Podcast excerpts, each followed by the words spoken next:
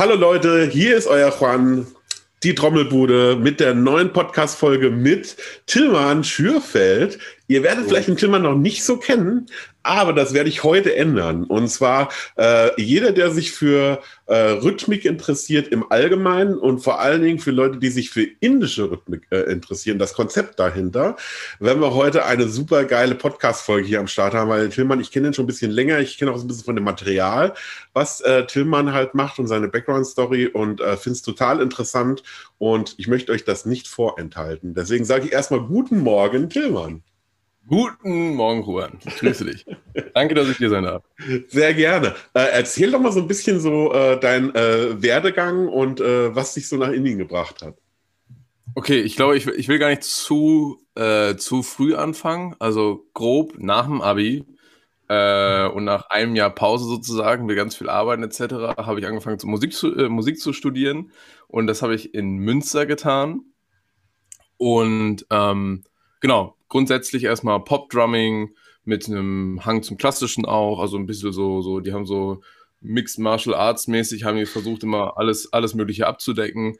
Und äh, aber sehr, sehr konzentriert auf Pop-Drumming, bin auch da sehr, sehr aktiv reingegangen, habe mich auch auf äh, songdienliches Spielen konzentriert. Also ich war nie so, oder ich bin immer noch gar nicht so der, der Job-Typ, sondern ich, ich, ich mag es sehr gerne zu Songs zu spielen. Ich liebe es, in Bands zu spielen und Songs zu schreiben und so weiter und versuche immer mein eigenes Spiel so, äh, also ich habe, genau, ich habe ich hab immer diese Vorstellung von wegen, da ist so eine, in einem Pop-Song, generell in Songs ist ja, sag ich mal, die, die Lyrics und so sind die, so die zentrale Message und ich habe immer versucht, so, okay, wie kann ich jetzt als Schlagzeuger neben der Funktion des Metronomgebers oder des Taktgebers und des Pulsgebers kann ich noch irgendwas zu der Musik emotional dazu beitragen. Und das war innerhalb des Studiums so ein bisschen meine, äh, meine Leidenschaft, das ein bisschen zu erforschen und hatte da ganz tolle, äh, ganz tolle Lehrer, unter anderem auch den, den Simon Gattringer an meiner Seite, der mich da sehr viel ja, nach vorne gebracht hat, auf jeden Fall. Ähm, genau.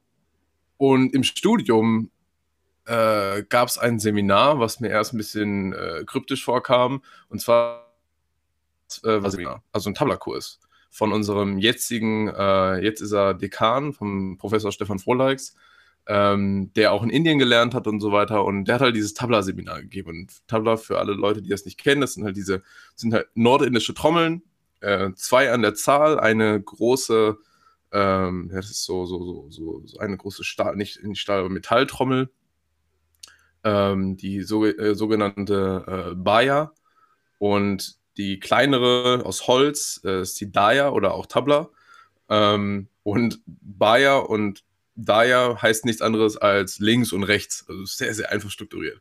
Und genau, und dann hat er halt das Ding unterrichtet und dazu gab es dann diese komische Sprache und man soll doch mal so mitsprechen, so da, ge, di, de, du, na, kata und so weiter. Und das hatte ich jetzt das habe ich drei Jahre äh, belegt. Aber das, ich glaube, das Interessante daran ist, ich, für mich war es immer eher so eine. Das Seminar war immer Mittwochmorgens um acht. Und das war für mich so sehr so, ah, geil, ich, ich kann früh aufstehen und fühle mich dann total produktiv. Und ich habe dann schon was gemacht, so einen Finger warm gemacht und so. Und ja, dann dieses Sprechen, das kann mir alles, aber irgendwie so, so ja, komm, ich mache das einfach. Aber der Stefan, mein, mein Prof, der, der, der ist halt, muss, musst du verstehen, der ist halt jemand, der sitzt auch morgens um 5 Uhr da, sieht top gestylt aus, super fresh und zockt einfach dir äh, den Morgen schön sozusagen. Und das fand ich immer, also der, der war sehr inspirierend. Und deswegen, ich glaube, wegen ihm bin ich auch immer da geblieben. Ähm, genau. Und dann nach zwei, drei Jahren, ich habe das wie gesagt gemacht, aber eher so ein bisschen sporadisch und es war nicht so geil, aber ne, Hauptsache auch irgendwie ein paar Credits sammeln und so ähm, fürs Studium. Aber ich habe das halt mitgemacht und dann, wann war das? Im, ich glaube, genau, es war, es war 2017, Oktober 2017, kam man dann auf mich zu und sagte, ja, Tillmann, ähm, willst du nach Indien? und das? Ja, das ist, das ist äh, Beethovenfest in Bonn und die haben das Campus-Projekt und die organisieren jedes Jahr immer so ein, so ein, so ein Austauschprogramm. Ähm, Genau, und, und, und hast du da Bock irgendwie mitzumachen? Die, die brauchen dann noch einen Schlagzeuger. Ich so, ja, Indien. schon dreckig. so richtig voller Vorurteile und so richtig. Ich habe also gar keine, gar kein Wissen über Indien gehabt, sondern einfach nur irgendwie, äh, ja, mh, hm, ist auch heiß, ne? Und ah, so, mh, hm, weiß ich nicht. Ja, komm, ne, aber ist ja Studium und ich bin ja jung und warum nicht alles mitmachen? Kann ja, kann ja cool sein. Ich wusste aber überhaupt nichts. Also ich hatte gar keine Vorstellung, wie das wird. Genau, und dann äh, wenig später im, äh, im Februar 2018 ging dann die Vorbereitung los, so ein bisschen das schon mal zu planen. Und ich bin zusammen mit fünf anderen, äh, mit vier weiteren äh, hingeflogen später. Ähm, auch Studenten von der, von der Uni in Münster und eine Studentin, äh, die Charlotte Hahn aus, äh, aus Köln. Großartige Marimba-Spielerin. Ähm, genau, und als Vorbereitung haben wir uns drei oder vier Tage vor Abflug mit äh, sozusagen dem Mittelsmann getroffen, mit dem Bernhard Schimpelsberger. Bernhard Schimpelsberger ist Schlagzeuger und Komponist äh, aus ursprünglich Österreich, hat 15 Jahre lang in Indien gelernt und ist jetzt in London.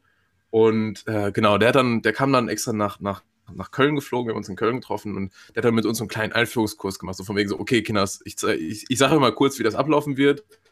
So, da wird, da wird dann, da wird, wir werden zwei Tage da sein, äh, zusammen mit dem Guru auch. Und das ist äh, Tal Yogi Padmashri äh, Pandit Suresh Talwakaji.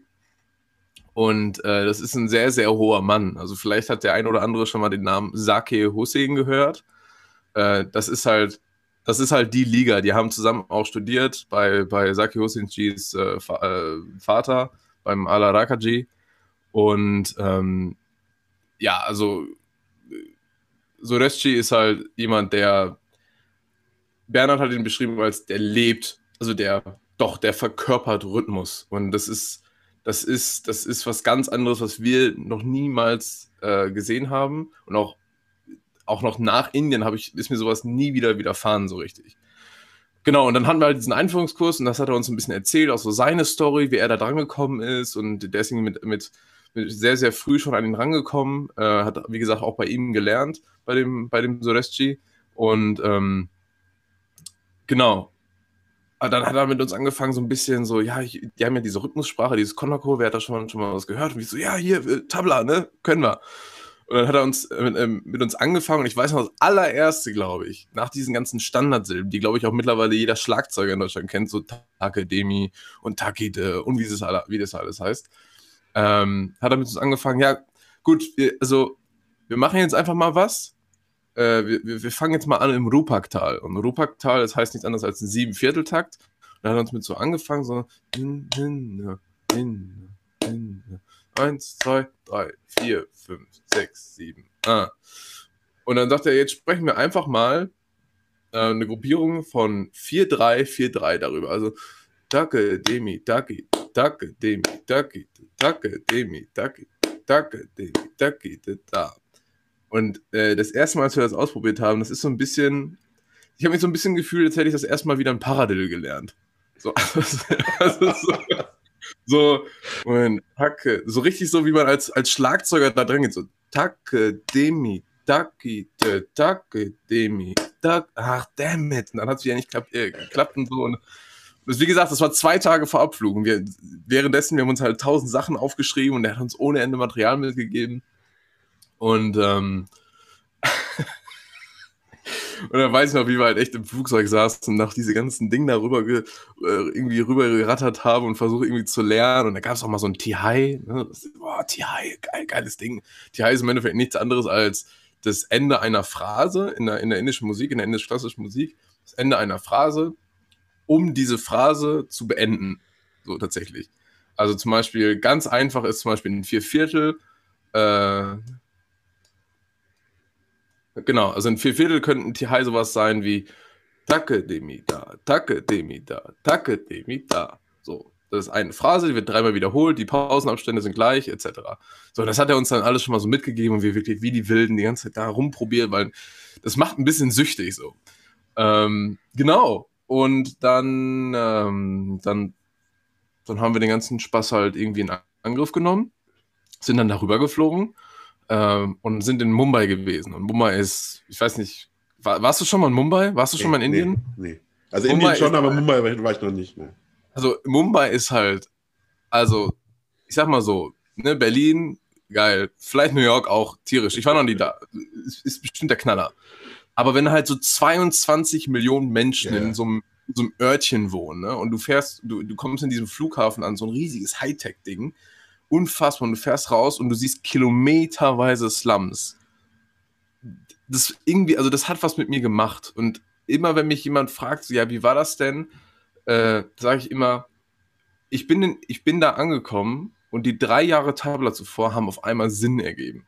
Also wirklich, es hat wie so ein, es war, ich weiß noch, wie ich da, wie ich da aus diesem Flughafen kam und du wirst erstmal überrascht von dieser Bullenhitze äh, und diese, dieses, dieses schwüle Wetter. Und es hat auf der anderen Seite auch so, wirklich so, so, ach, des, ach deswegen habe ich dieses Tabla-Zeug gemacht.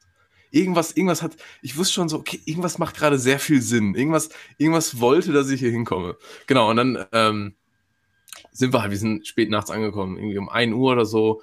Und dann sind wir äh, zum Hotel gefahren auf Marine Drive. Der Marine Drive ist so eine riesige, 10 Kilometer lange Promenade direkt am Indischen Ozean. Äh, sind wir da ins Hotel gekommen und äh, sind wir am selben Abend auch noch rausgegangen, einfach so, weil wir konnten halt nicht pennen. Und, und dann bin ich mit, mit, zwei, mit zwei Kollegen von mir, auch sehr, sehr tollen Schlagzeugern, bin ich rausgegangen. Es war irgendwie 4, 5 Uhr nachts und diese Promenade war voll. Also, also da, da waren hunderte Menschen Menschen. Einfach aus dem, einfach aus dem Grund, weil es tagsüber so heiß ist, dass sie halt gerne nachts rausgehen. Ne? Irgendwie logisch mhm. auch.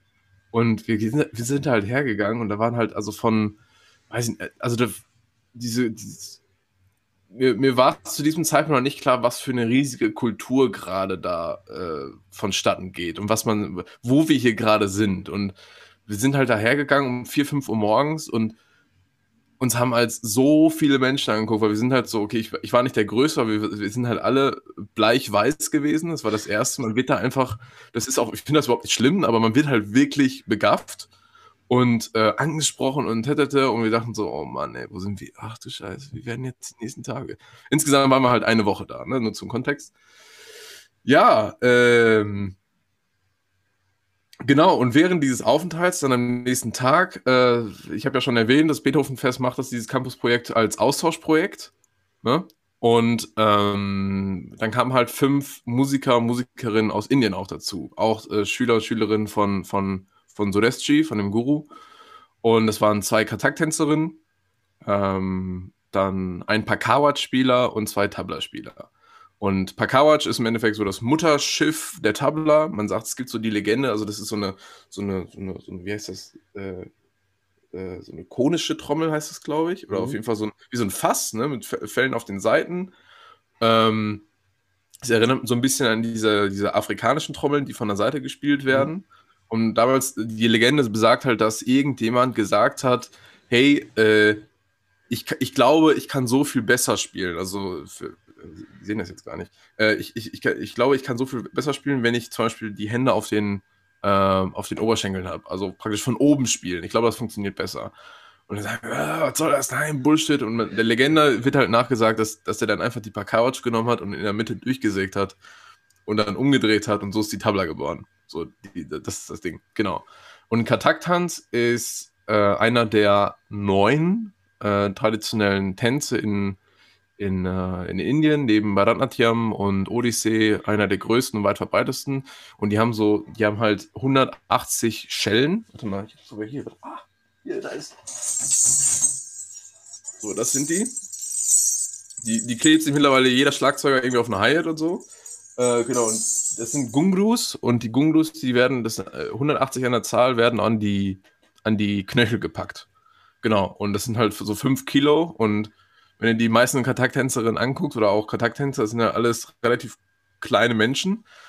Äh, und also die, die, gehen halt so steil, ne? Das ist halt unfassbar. Die gehen halt, rasten halt so aus und alles, was die Tabla-Spieler spielen, machen die mit den Füßen mit und in der Ober-, also Kontakttanz lebt halt davon, dass in der unteren, also in den, in den Beinen ist halt die Power und der Rhythmus und, und halt der Sound und in der oberen, in der oberen Hälfte ist halt so richtig, wirklich Ballett, Ballett-like, äh, sehr viel so, so Grace und und Eleganz und äh, Ausdruck und, und, so weiter. Also es war total abgefahren. Dann haben die da losgelegt, einfach mal so eine kurze Demo gemacht, so, so nach dem Motto, hey, wir machen das übrigens und wir standen da Kinnladen auf dem Boden. und wussten überhaupt nicht, was wir machen sollen. Dann sagten die so, ja, jetzt spielt immer was. Weißt du, so, wie die dir halt so deutsche Schlagzeugstudenten vorstellst. mit Marimba und ein bisschen Drums und so weiter. Ja, äh, war halt irgendwie nicht so prickelnd. Genau, und dann ist auch egal. Aber auf jeden Fall haben wir dann irgendwie losgelegt und Bernhard hat das super gemacht. Äh, der hat halt wirklich diese Brücke gespielt zwischen diesen beiden Kulturen, weil der weiß, wie die ticken und er weiß, wie wir ticken. Und da haben wir, es war halt im Endeffekt so, diese ganze Arbeitsphase, um das kurz zu fassen, war dazu da, um eine zweite Arbeitsphase, die im September im, in demselben Jahr stattfinden sollte, vorzubereiten, mit Stücken, die er geschrieben hat und so weiter. Lange Rede, kurzer Sinn. Ähm, warum ich diese ganze Geschichte so ausführlich erzähle, gegenüber meinem Studium zum Beispiel, ist, weil das war wirklich, das war der Schlüsselmoment für mich. Also wirklich der Moment, wo ich nicht nur Indien kennengelernt habe, sondern die ne, The Power of Indian Music. Also das, das hat mich wirklich gekickt und da war, weiß ich, am dritten Tag, äh, ich will jetzt nicht jeden Tag durchgehen, sondern nur noch der dritte Tag, weiß ich, äh, da kam dann der Guru und es wurde halt auch schon gesagt, so, okay, wie soll man ihn ansprechen? Ne? Also man weiß einfach, dass, dass in Indien Gurus generell einen sehr, sehr hohen Status haben. Ähm, also du, du, gehst ja jetzt auch nicht, also ich weiß, Juan, du bist auch jemand, der, der sehr direkt mit Menschen umgeht, aber ich glaube, selbst du würdest auch nicht zur Bundeskanzlerin gehen und sagen, hey, Angie, wie geht's dir? Sondern das ist ein bisschen da, das ist, in, das ist so ein bisschen da dasselbe, dass du halt mit Gurus einfach eine gewisse, du hast noch ein bisschen Etikette, würde ich sagen. Mhm. Ähm, genau, und dann wurde gesagt, okay, ihr könnt ihn Sureshi nennen, aber das Beste ist Guruji. Ähm, also dieses G am Hintergrund ist praktisch das, was die, was so, was gehobene Menschen noch als so dran, hinten dran kriegen, ne? So ein bisschen wie das Herr oder Dame oder Frau hier im Deutschen. Ähm, genau. Und dann sind wir, dann hat er uns so erzählt, so ja, und dann, dann auch mal so Füße berühren, das könnt ihr machen, wenn ihr wollt. Füße berühren? Was denn? ja, es, äh, es ist Namaskar, das ist so die, die, es gibt ja in Indisch, im Indischen gibt es das Namaste und das Namaskar und das Namaste ist so zwischen Freunden und Bekannten und das Namaskar ist zu gehobenen oder höher liegenden Menschen, wie man es auch nennen möchte. Ähm, genau, und dann bin ich, dann sind wir in diesen Raum gekommen und er war schon da und das, äh, also wirklich, das war, das war so heftig. Ich habe diesen Mann noch nie in meinem Leben gesehen und ich, man kommt rein und es ist irgendwas da hat es gebrodelt, da hat es so richtig gebrodelt. Man wusste, weißt du, es wird so ein richtig geiler Tag heute. Und ähm, sind wir da reingekommen und auch direkt so, er war total impressed, dass wir uns hier so ein Namaskar gemacht haben, so Füße berührt, aber er hat uns auch direkt die Hand entgegengestreckt, super offen, super herzlich und ähm, das war so, so, okay, alle sind da und dann ging es direkt los. Und dann hat er halt rausgehauen und wirklich äh, parallel mit seinen Leuten und also äh, Bernie, also äh, Bernie Spitzname, Bernhard äh, und, und Guruji haben dann so den Unterricht oder diese, diesen Kurs dann parallel gemacht und so parallel abgefrühstückt, aber total, eigentlich total wirr, aber es war unglaublich produktiv. Also es war unfassbar und wir waren wie Schwämme, haben einfach nur alles ausgesogen, äh, aufgesogen, nicht ausgesogen, sondern aufgesogen und auch die Inder waren auf einmal in einem ganz anderen State, weil ihr Guru war halt da und es war halt wirklich so Power die ganze Zeit. Das war unglaublich. Dann steht er da so vor seinen, vor seinen indischen Kollegen und haut halt direkt so da und, und so weiter und so fort. Und es ging halt Schlag auf Schlag und wir wussten überhaupt nicht, was abgeht. Und äh, das Ganze wurde auch dokumentiert von der Deutschen Welle. Wir haben halt immer zwischendurch so ein paar Interviews gegeben. Es gibt auch tatsächlich eine ganze Dokumentation nur über diese Arbeitsphase. Äh, und du musst man sich halt diese, diese Interviews anguckt, äh, dann merkt man mir jetzt auf jeden Fall an, dass, dass der Typ uns halt, der hat uns halt, das waren halt wie fünf Masterarbeiten an einem Tag so. Das war so heftig. War so ein Output, Input im Wechsel die ganze Zeit beballern und aufnehmen und versuchen umzusetzen. Und es war so aufregend. Und äh, ich weiß noch, nach dieser ersten, nach dem ersten Tag, wie gesagt, zwei Tage hatten wir mit, mit Guruji. Äh, nach dem ersten Tag bin ich, ha, bin ich Bernhard auf der Toilette begegnet und äh, habe gesagt, hey Bernhard, ich weiß, das ist gerade ein ziemlich bescheidener Bezei äh, Zeitpunkt, aber ich, ich will das lernen. Ich will das lernen. Und er dachte er, ja, ist ja gut, äh, können wir das später? ähm, so, aber genau, und ab dem Zeitpunkt war das für mich geritzt, ich will das machen. So, und dann ne, noch schöne Zeit in Mumbai gehabt, wirklich toll und Abschied war schwer wie immer.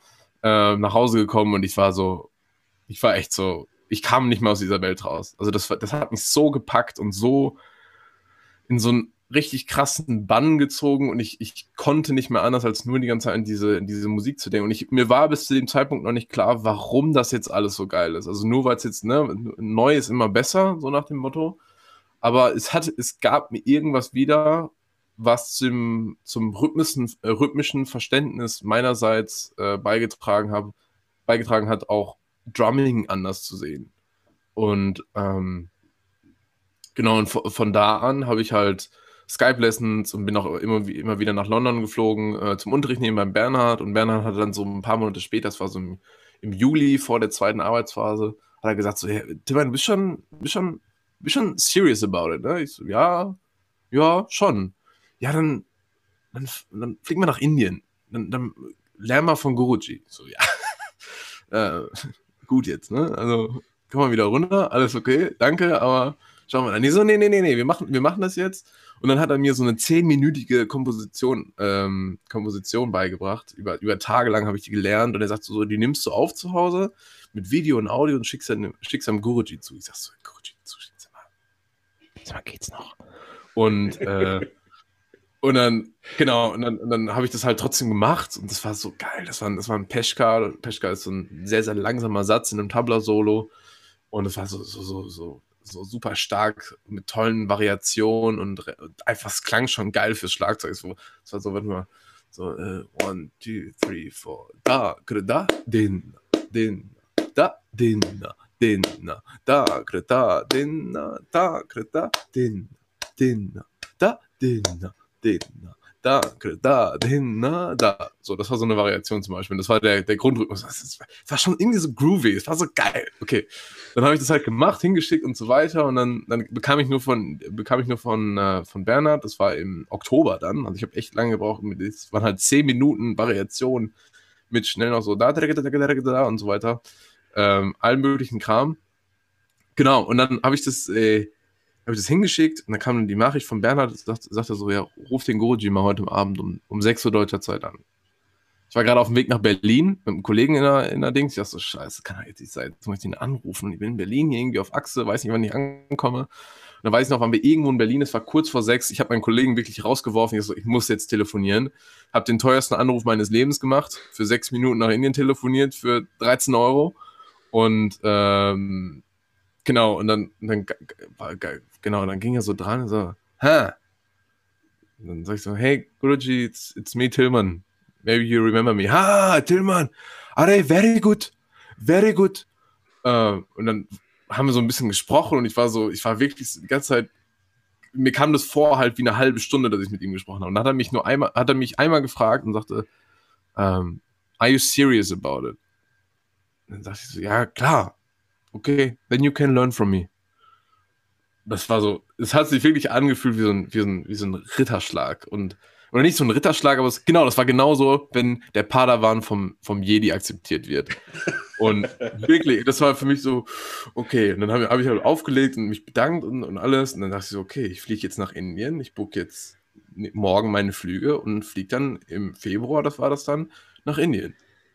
Und von da an war ich halt completely in love und bin dann erst drei Wochen da gewesen und dann ein halbes Jahr da gewesen und äh, bin sehr, sehr eng mit meinem Guru zusammengewachsen, aber auch auf der anderen Seite auch mit Bernhard als, als so ein bisschen deutschen Gegenspieler, beziehungsweise nicht, also europäischen Gegenspieler als Drummer, habe Leute wie Pete Lockett kennengelernt und das war einfach, es war so krass, es war, oder es ist so krass und es ist so schön und auch jetzt über, jetzt über die Pandemie immer wieder Kompositionen rüberschicken und mit ihm zusammen sein. Mein Bachelor-Konzert äh, habe ich dann auch mit indischer Musik beendet. Und ja, das war so die in langer Kurzform so diese ganze Geschichte dahinter, wie ich daran gekommen bin. Ich glaube, es ist generell, äh, es hat mir im Vorgespräch ja schon mal so ein bisschen äh, erläutert. Ich glaube, es ist generell wichtig, wenn man sich ähm, mit ich sag mal, äh, man nimmt ja gern dieses Wort Stilistik in den Mund und das ist, äh, da sträube ich mich immer so ein bisschen dagegen, weil ich sage ja eher, es ist eher eine, ähm, eine Rhythmikkultur, mit der man sich mhm. jeweils auseinandersetzt. Es ist jetzt egal, ob ich jetzt lateinamerikanische Rhythmen, äh, indische Rhythmik nehme oder alles, sag ich mal, was nicht europäisch oder westlich geprägt ist, hm. ähm, hat ja meistens, muss man ja wirklich sagen, im Vergleich zum westlichen Herangehen an Rhythmik und äh, an Trommel im Allgemeinen äh, eine viel tiefgreifendere Geschichte, als wir das haben. Ja, also natürlich haben wir, äh, wenn man sagt jetzt äh, die, die klassische Militärtrommel etc., wo wir sagen, okay, da gehen wir 15, 1600, was, das ist ja alles schön und gut. Natürlich hat Europa auch eine sehr große Trommeltradition. Man darf aber nicht vergessen, dass es ähm, nicht so stark rhythmisch verankert ist, wie es zum Beispiel jetzt in Südamerika der Fall ist oder in Afrika oder auch in Indien, wo das einen viel, viel höheren Stellenwert hat. Mhm. Und ähm, und äh, ein Freund von mir, der, der auch äh, ähm, sehr stark äh, in, in, in diesem afrikanischen äh, Trommeltradition unterwegs war, hat zu mir mal gesagt, äh, wenn du eine Zeit lang quasi eintauchst in diese rhythmischen Kulturen, dann verstehst du erstmal, in welchen Kinderschuhen eigentlich das westliche Verständnis von Rhythmik steckt.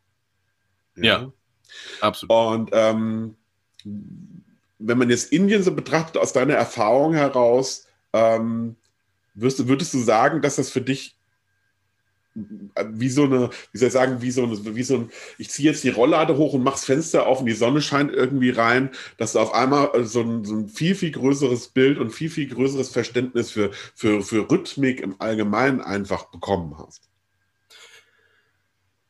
Erstmal ja, also ich glaube vor allem das Thema Oddmeter spielte eine sehr große Relevanz. Also Oddmeter für mich waren tatsächlich auch vor Indien, obwohl ich Schlagzeugstudent war, immer so ein bisschen so, ich habe es nicht gern gemacht. Also ich habe ja auch schon gesagt, ich war immer sehr songlinicher Spieler und ich war mehr, oder ich bin mehr auf Bandarbeit und so aus und gar nicht so auf Zocken.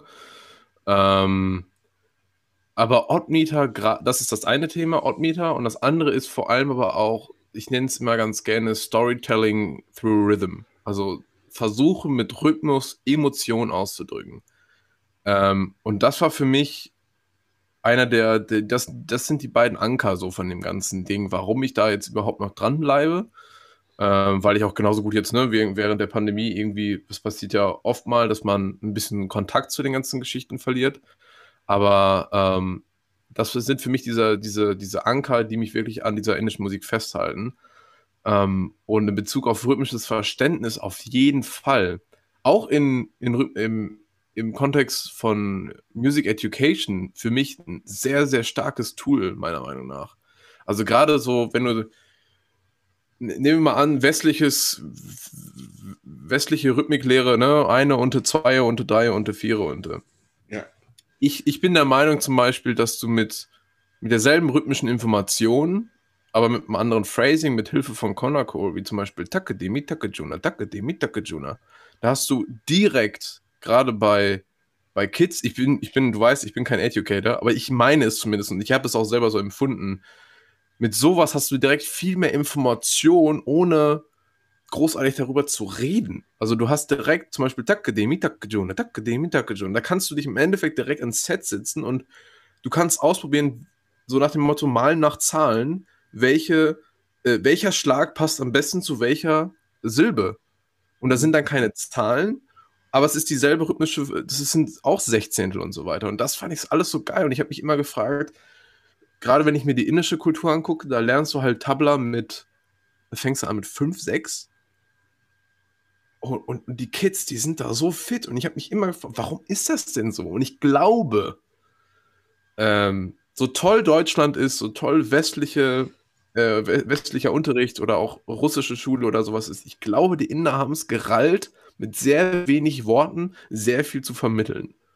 Und das fand ich irgendwie geil. Ich glaube, das hat, das hat das für uns auch so zugänglich gemacht, weil wir kommen von einer, wir kommen von dieser Kultur, wo sehr viel erzählt wird, wo, wo sehr viel theoretisiert wird und gehen dann in diesen, in diesen, in dieses Meer von Musik rein, wo man erst so denkt, fuck, das ist ganz schön viel, das ist ganz schön kompliziert und das ist ganz schön neu.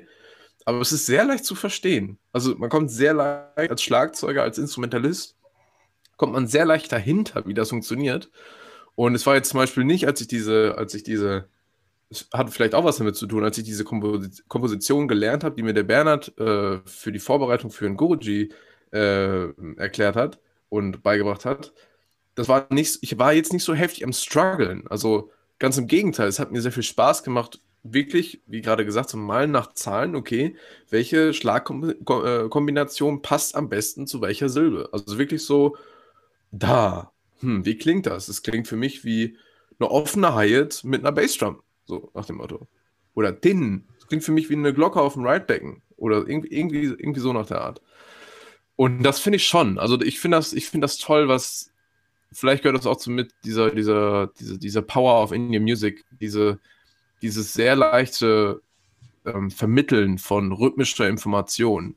Und ich weiß das nämlich auch, dass der, dass der Guruji, der ist jahrelang, der ist jetzt auch schon 72, äh, aber der ist, so ist Bernhard ja auch an ihn rangekommen, Workshops durch ganz Europa gefahren und hat allem, also der, wie ein Guru halt ist, äh, der, der, unterrichtet halt mit Herz und, und, und Blut, buchstäblich.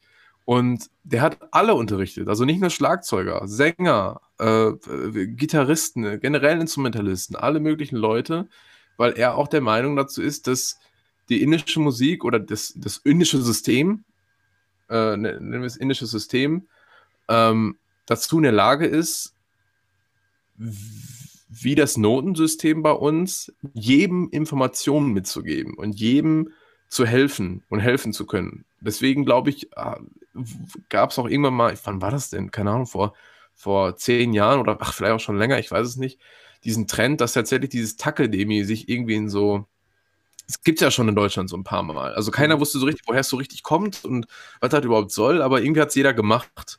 Also ich weiß noch, ich hatte das damals beim, beim Louis Ludwig, äh, beim Tag der offenen Tür, Tür in Mannheim habe ich das gelernt. Das erste Mal habe ich da von Tackle-Demi und so gehört. Und ähm, ja, ich, ich glaube schon. Also ich, ich, ich finde find diesen Aspekt toll, dass halt dieses, ähm, dass, die, dass der Inhalt an Informationen sehr, sehr, sehr hoch ist, nur im Verwenden dieser Sprache. Das finde ich halt toll. Ich glaube, das ist, was auch unterschätzt wird bei Schlagzeugern im Allgemeinen oder Leuten, die äh, Schlagzeug lernen, ist ganz oft der Faktor. Viele denken oft sehr ähm, bezogen auf ihre Gliedmaßen. Also was ich meine ist so, äh, wenn Leute an Rhythmik rangehen, dann ist es oftmals so, dass äh, das klassische Beispiel von, ich habe mein Notenblatt vor mir liegen und es ja. wird sich äh, viel mehr Gedanken darüber gemacht, so äh, wie oft schlage ich jetzt mit der rechten Hand, was mache ich mit der linken, was mache ich mit dem Fuß.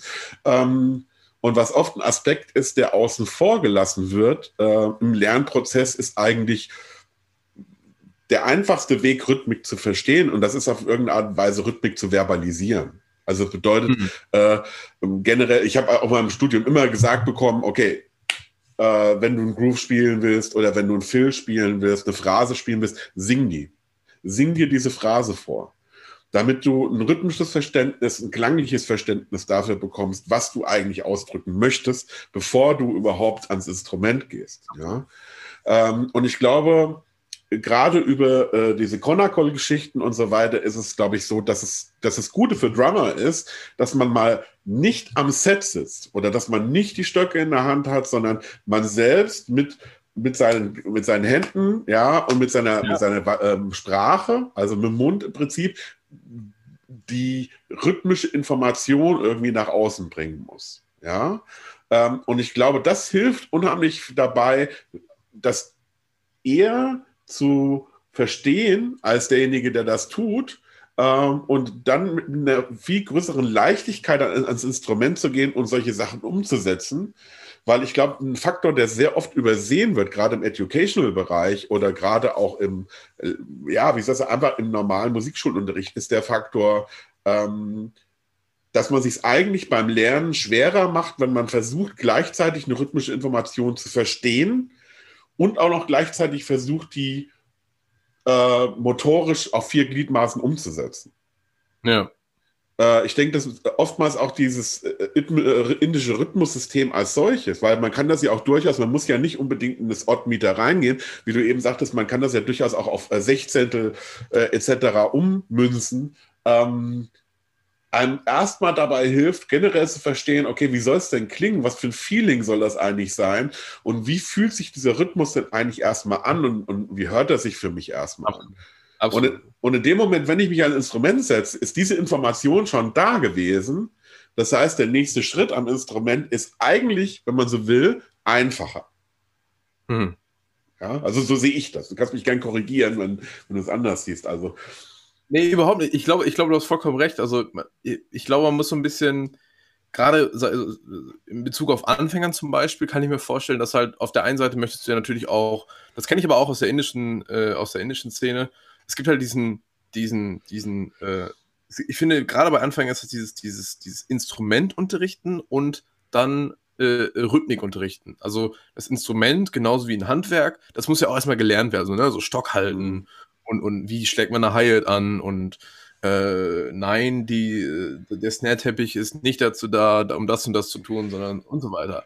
Also ähm, da, ich glaube, ich, da werden auch viele sagen, so, ja, man kann ja jetzt mit, mit indischer Musik auch nicht alles machen. Nee, also ich rede auch davon, das Instrument muss schon irgendwie, also die, das Fundament muss da sein. Ich glaube, da hat jede Kultur wirklich einen tollen Weg, um das irgendwie beizubringen. Und ich glaube, das, das, das checken Studenten auch oder Schüler, Schülerinnen auch sehr, sehr schnell. Ich finde nur zum Beispiel, hätte man mir früher gesagt, anstatt, ja, spiel mal eine Unte, zwei Unte, drei Unte, vier und eins. Und stattdessen hätte mir jemand gesagt, spiel mal Takadimi, Takadimi, Takajuna, Takajuna da. Dann hätte ich und mir gesagt, ja, jetzt mach mal was draus. Anstatt einfach zu sagen, ja, spiel mal eine Unte, zwei Unte, drei Unte, vier und eins.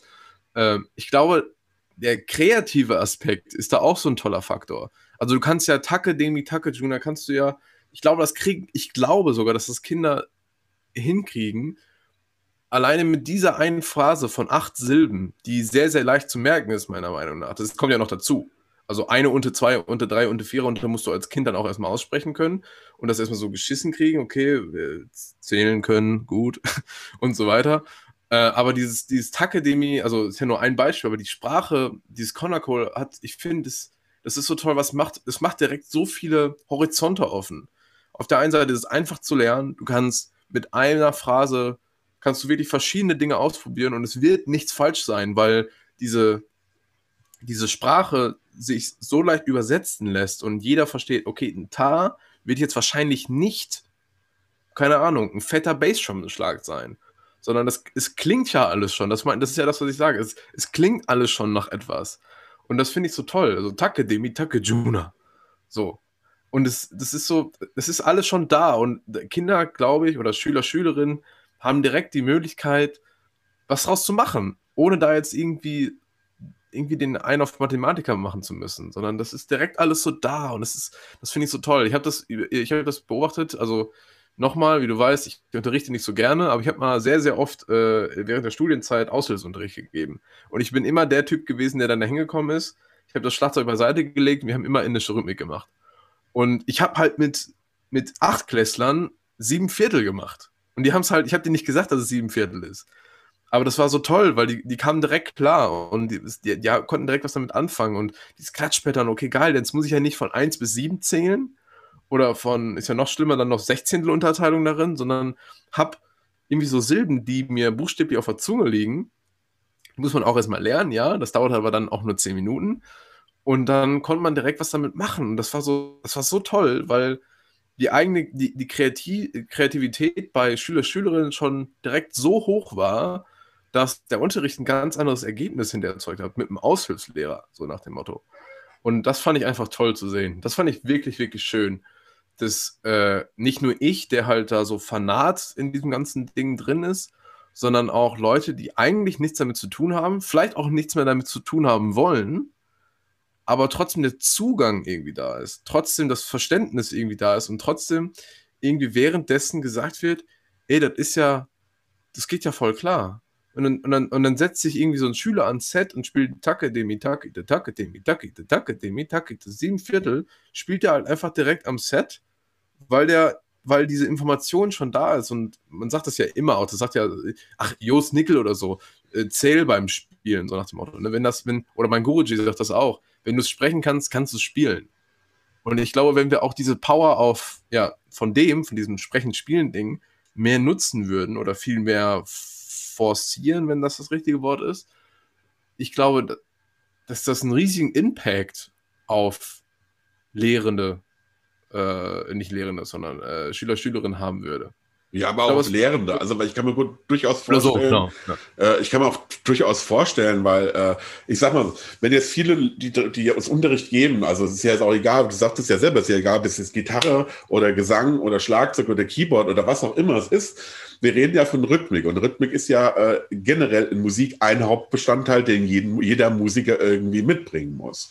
Ja. Und ähm, ich glaube, wenn, wenn man äh, viele Lehrer, die jetzt vielleicht auch da draußen sitzen und, und gucken sich das an oder hören sich den Podcast an, ähm, denen jetzt so ein bisschen die Inspiration auch so ein bisschen gefehlt hat für ihren eigenen Unterricht.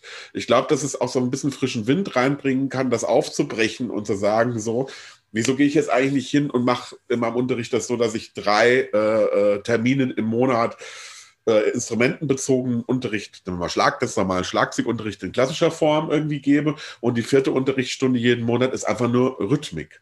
Ja. Und, äh, und dann hingehen und sagt, okay, ich, meine Schüler lernen halt wirklich anhand dieser Konakol-Geschichten und so weiter äh, den Bezug zur, äh, zu, zur Rhythmik. Und ich glaube, was, was du sagst, weswegen das, der, dieser Zugang so einfach ist, ist, weil das, was dem Menschen neben dem Trommeln am nächsten ist, wenn er auf die Welt kommt, ist das Singen. Hm. Also das mit seiner Stimme Melodien, Rhythmik zu machen oder was auch immer. Also wenn man diese Kinder beobachtet, ist es ganz oft so, die, die blabbern und singen so vor sich hin, bevor die irgendwas wie so eine äh, erkennbare Melodie von sich geben, sitzen die irgendwie auf dem Boden und machen irgend sowas. Ja. Ne? Und ich glaube, der Punkt dabei ist, ähm, dass wir oft mit unserem westlichen Verständnis immer erstmal denken, so, da ist eine Verständnismauer. Und deswegen tun sich, glaube ich, so viele Leute in, in Deutschland noch schwer mit diesem Bezug zu indischer Rhythmik, weil viele so denken so, ah, oh, hier diese indische, das ist total kompliziert. Also das ist so kompliziert, ja. ich glaube, da will ich gar nicht mit anfangen.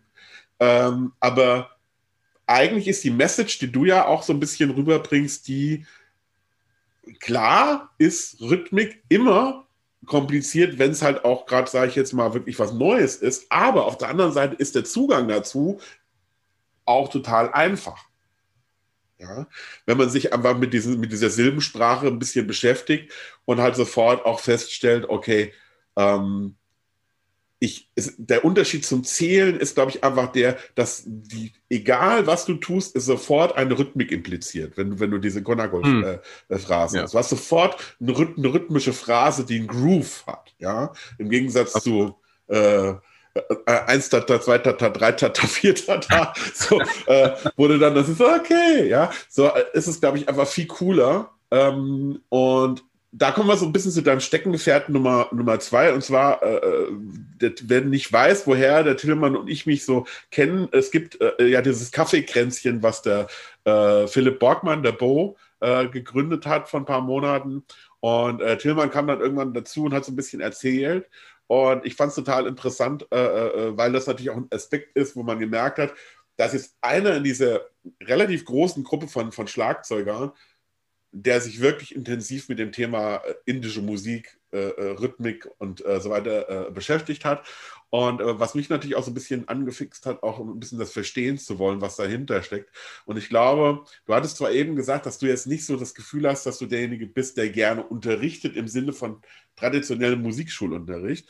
Aber ähm, ich, du machst ja oder bist ja gerade dran, weil wir durften ja als Beta-Tester sozusagen schon mal ein YouTube-Video von dir sehen, äh, so, ein, so ein, Kurs, einen YouTube-Kurs äh, vorzubereiten mhm. mit Videos.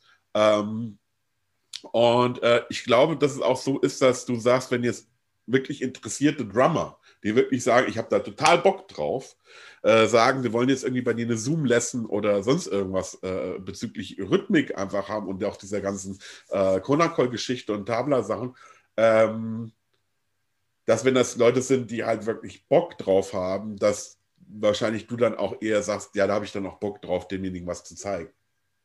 Hm.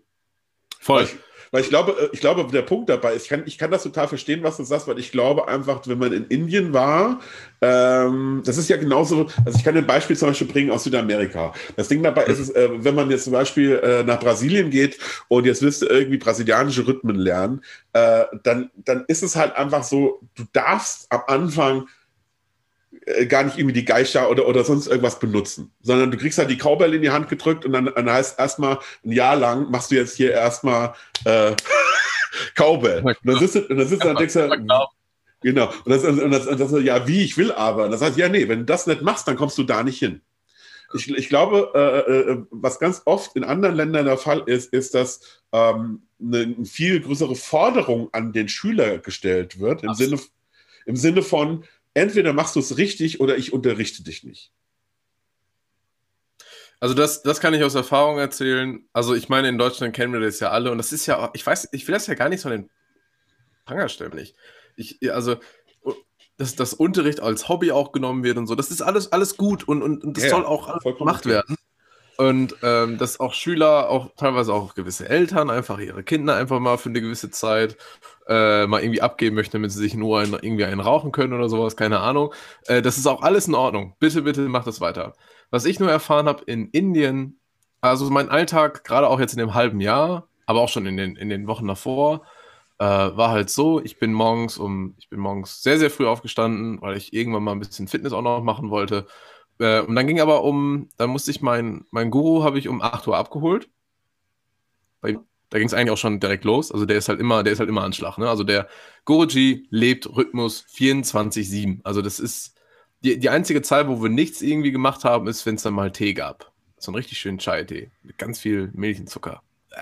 Ähm, auf jeden Fall Fall habe ich den dann abgeholt. Wir sind ins Ashram gefahren. Der Ashram ist die, die Lehrstätte, wo dann auch die Studenten wohnen teilweise, also 25 Studenten. Tatsächlich Studenten, also tatsächlich kein äh, Madel mit am Start. Sehr, sehr schade, aber ähm, so ist das. Genau, und dann ging das los. Und dann war die erste Session von 8.30 Uhr bis 1, halb dann Mittagspause und dann von 4 bis 8, 9, manchmal 10 ist die zweite Session. Und da ist halt die ganze Zeit Anschlag. Und wer jetzt nicht gerade dran ist mit Unterricht, der hat halt irgendwo zu sein und zu üben. Und der, da ist halt ein sehr, sehr großes Feier. Ich habe jetzt, wie gesagt, gerade schon gesagt, es sind auch nur 25 Studenten. Also es ist jetzt auch nicht so, also manche, manche Leute denken, dass, dass die Inder, Inderin, irgendwie die indische Musik, Entschuldigung, ähm, verkörpern. Und, und, und jeder kann das und jeder weiß, was ich da mache. Das ist genauso wie hier, dass äh, manchmal jemand auch nicht mal weiß, wie ein Schlagzeug geschrieben wird. Also das, das gibt es da auch. Also ich habe auch ganz viele Inder gesehen, denen ich erzählt habe, was ich mache und die so, aha, was ist denn das? Und äh, genau, also das, was du sagst, diese Disziplin ist, ist da auf jeden Fall anders. Ich will jetzt nicht sagen besser, schlechter, sondern es ist auf jeden Fall anders, weil es mehr da ist und, und auch schon im jungen Alter. Alle sagen mal, ja, die werden so getriezt. Nein, also ich habe halt nicht einmal gesehen, dass irgendein irgendein Blag irgendwie getriezt wird oder sonst was, sondern die kommen da hin und es ist halt, ja, es ist, eine, es ist, ein, es ist ein relativ autoritäres ähm, pädagogisches System, definitiv. Da kann man jetzt auch wieder drüber urteilen, ob das gut ist oder nicht. Ich bin immer großer Fan von sowas gewesen. Also ich habe auch schon früher als Kind strenge, äh, strengere Lehrer, Lehrerinnen äh, mehr bevorzugt als irgendwelche, du machst das toll. Und ähm, genau. Aber es ist irgendwie, also das Erzeugnis, wenn ich mir halt da diese 14-jährigen Boys so angucke, mein lieber Scholli, das ist halt alles heftig. Also es ist halt wirklich alles krass. Und die sind da alle darauf aus, dann irgendwie dann, also ihr größter Wunsch ist es auch, damit ihr Geld zu verdienen. Und das ist auch nicht das leichteste Ding. Man könnte jetzt auch wieder sagen, okay, irgendwie ein Land mit Indien, äh, Land wie Indien mit äh, 1,3 Milliarden Menschen, ähm, da, da, da, da, das sind ja eh alles Tabla-Spieler. So, aber ist halt auch nicht. Also das ist halt genauso wie hier wenn man das mal ein bisschen runterbricht, also die Musikszene ist riesig, aber bitte vergesst auch nicht, dass das Land neunmal größer ist als Deutschland und 15 Mal mehr Einwohner hat. Also stellt euch mal vor, ihr, ihr würdet, die, ihr würdet Deu Deutschland auf die Scale flächenmäßig von Indien bringen. Indien hat trotzdem fünfmal mehr Menschen als, als Deutschland dann. Also das, das ist so unfassbar. Und ähm, genau, also nochmal wieder zurück zum Punkt.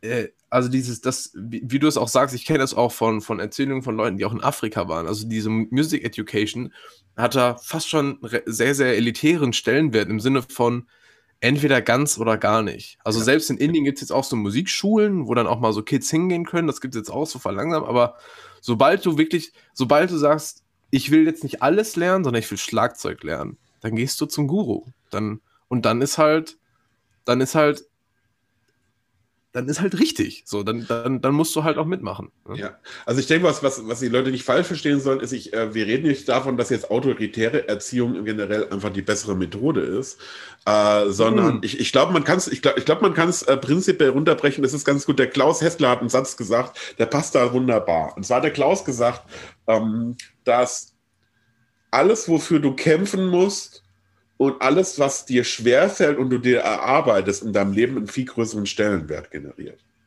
100 Prozent.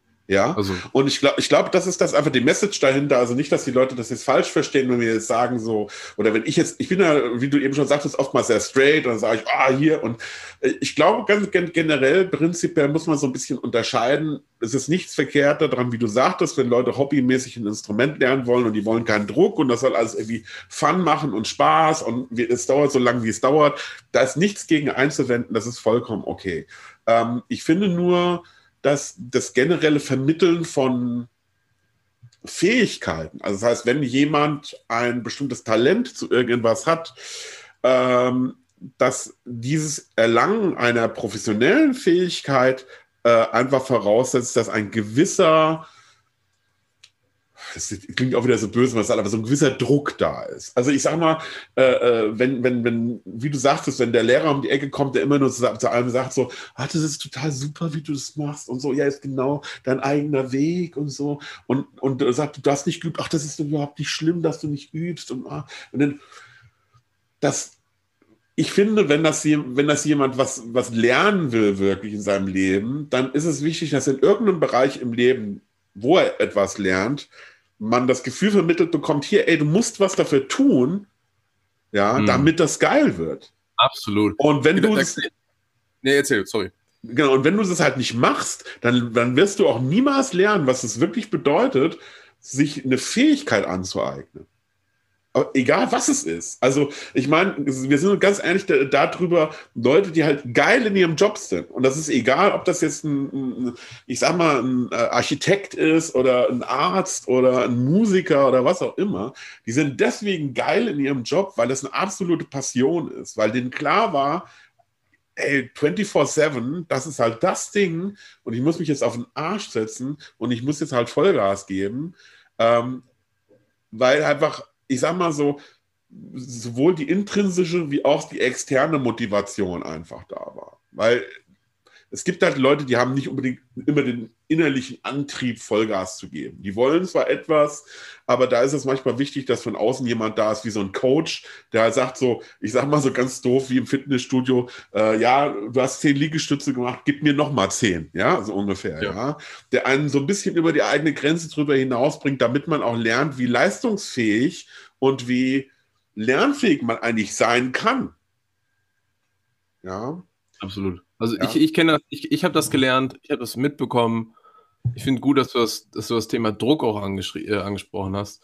Ähm, also ich hatte Tage, also mein Guru hat mich schon, der hat mich schon sehr rangenommen. So. Also der, ich bin teilweise nach Hause gefahren und dachte echt so als ne, damals noch äh, junger 24er, äh, 24-jähriger Typ, äh, ich fange gleich an zu heulen. Ich hab's, ich hab's, ich hab's nicht geschissen gekriegt. Also es gab echt so Tage, wo ich nach Hause gefahren bin und dachte so, ey, ich, ich bin irgendwie zu dumm. Also ich, ich kriege das irgendwie alles nicht hin. Aber das Lustige ist, also wie gesagt, ich glaube, Druck A ist ja erstmal, also es gibt ja genauso wie, wie das Wort Qualität und so weiter, das ist ja ein sehr, sehr subjektives Empfinden. Also ja, er hat Druck ausgeübt. Ja, das hat er, äh, was ein Bösewicht. Aber es ist ja, glaube ich, in dieses Thema, was auch total unterschätzt wird, du hast es richtig gesagt, ein Lehrer, also es, kommt, es ist ja auch ein totales Ding von einem Lehrer, wie er das vermittelt, etc. Aber ich glaube, was noch viel, viel, viel, viel wichtiger ist, ist die Beziehung zwischen einem Lehrer und einem Schüler, Schülerin.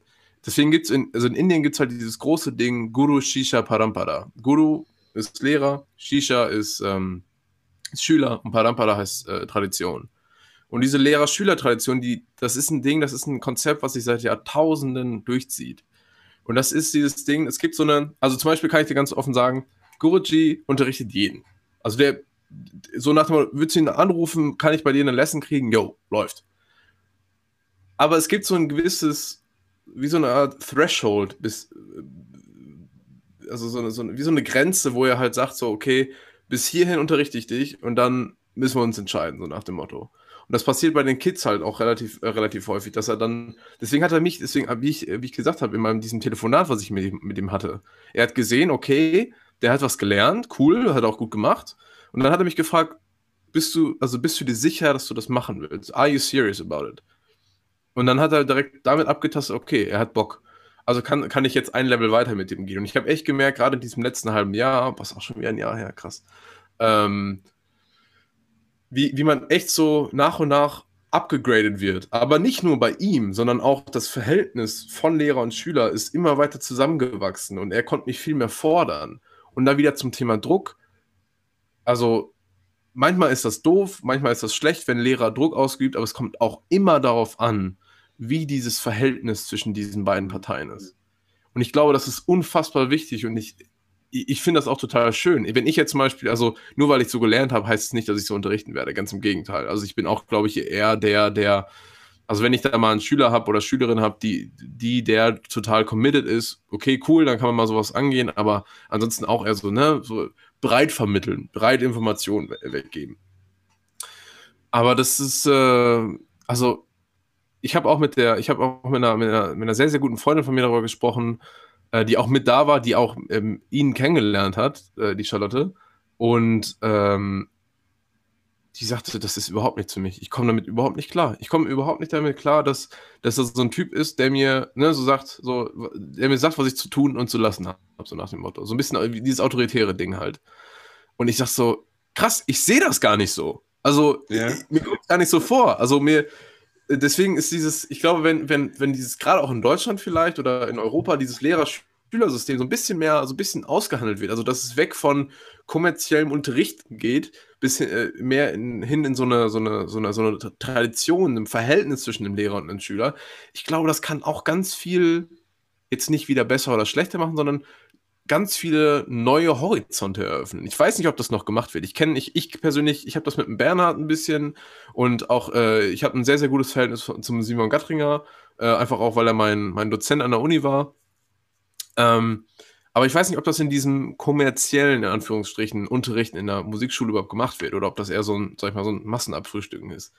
Ähm, nichtsdestotrotz, ich glaube, also, wie du auch gesagt hast, nein, es soll nicht autoritär unterrichtet werden und ich befürworte das nicht.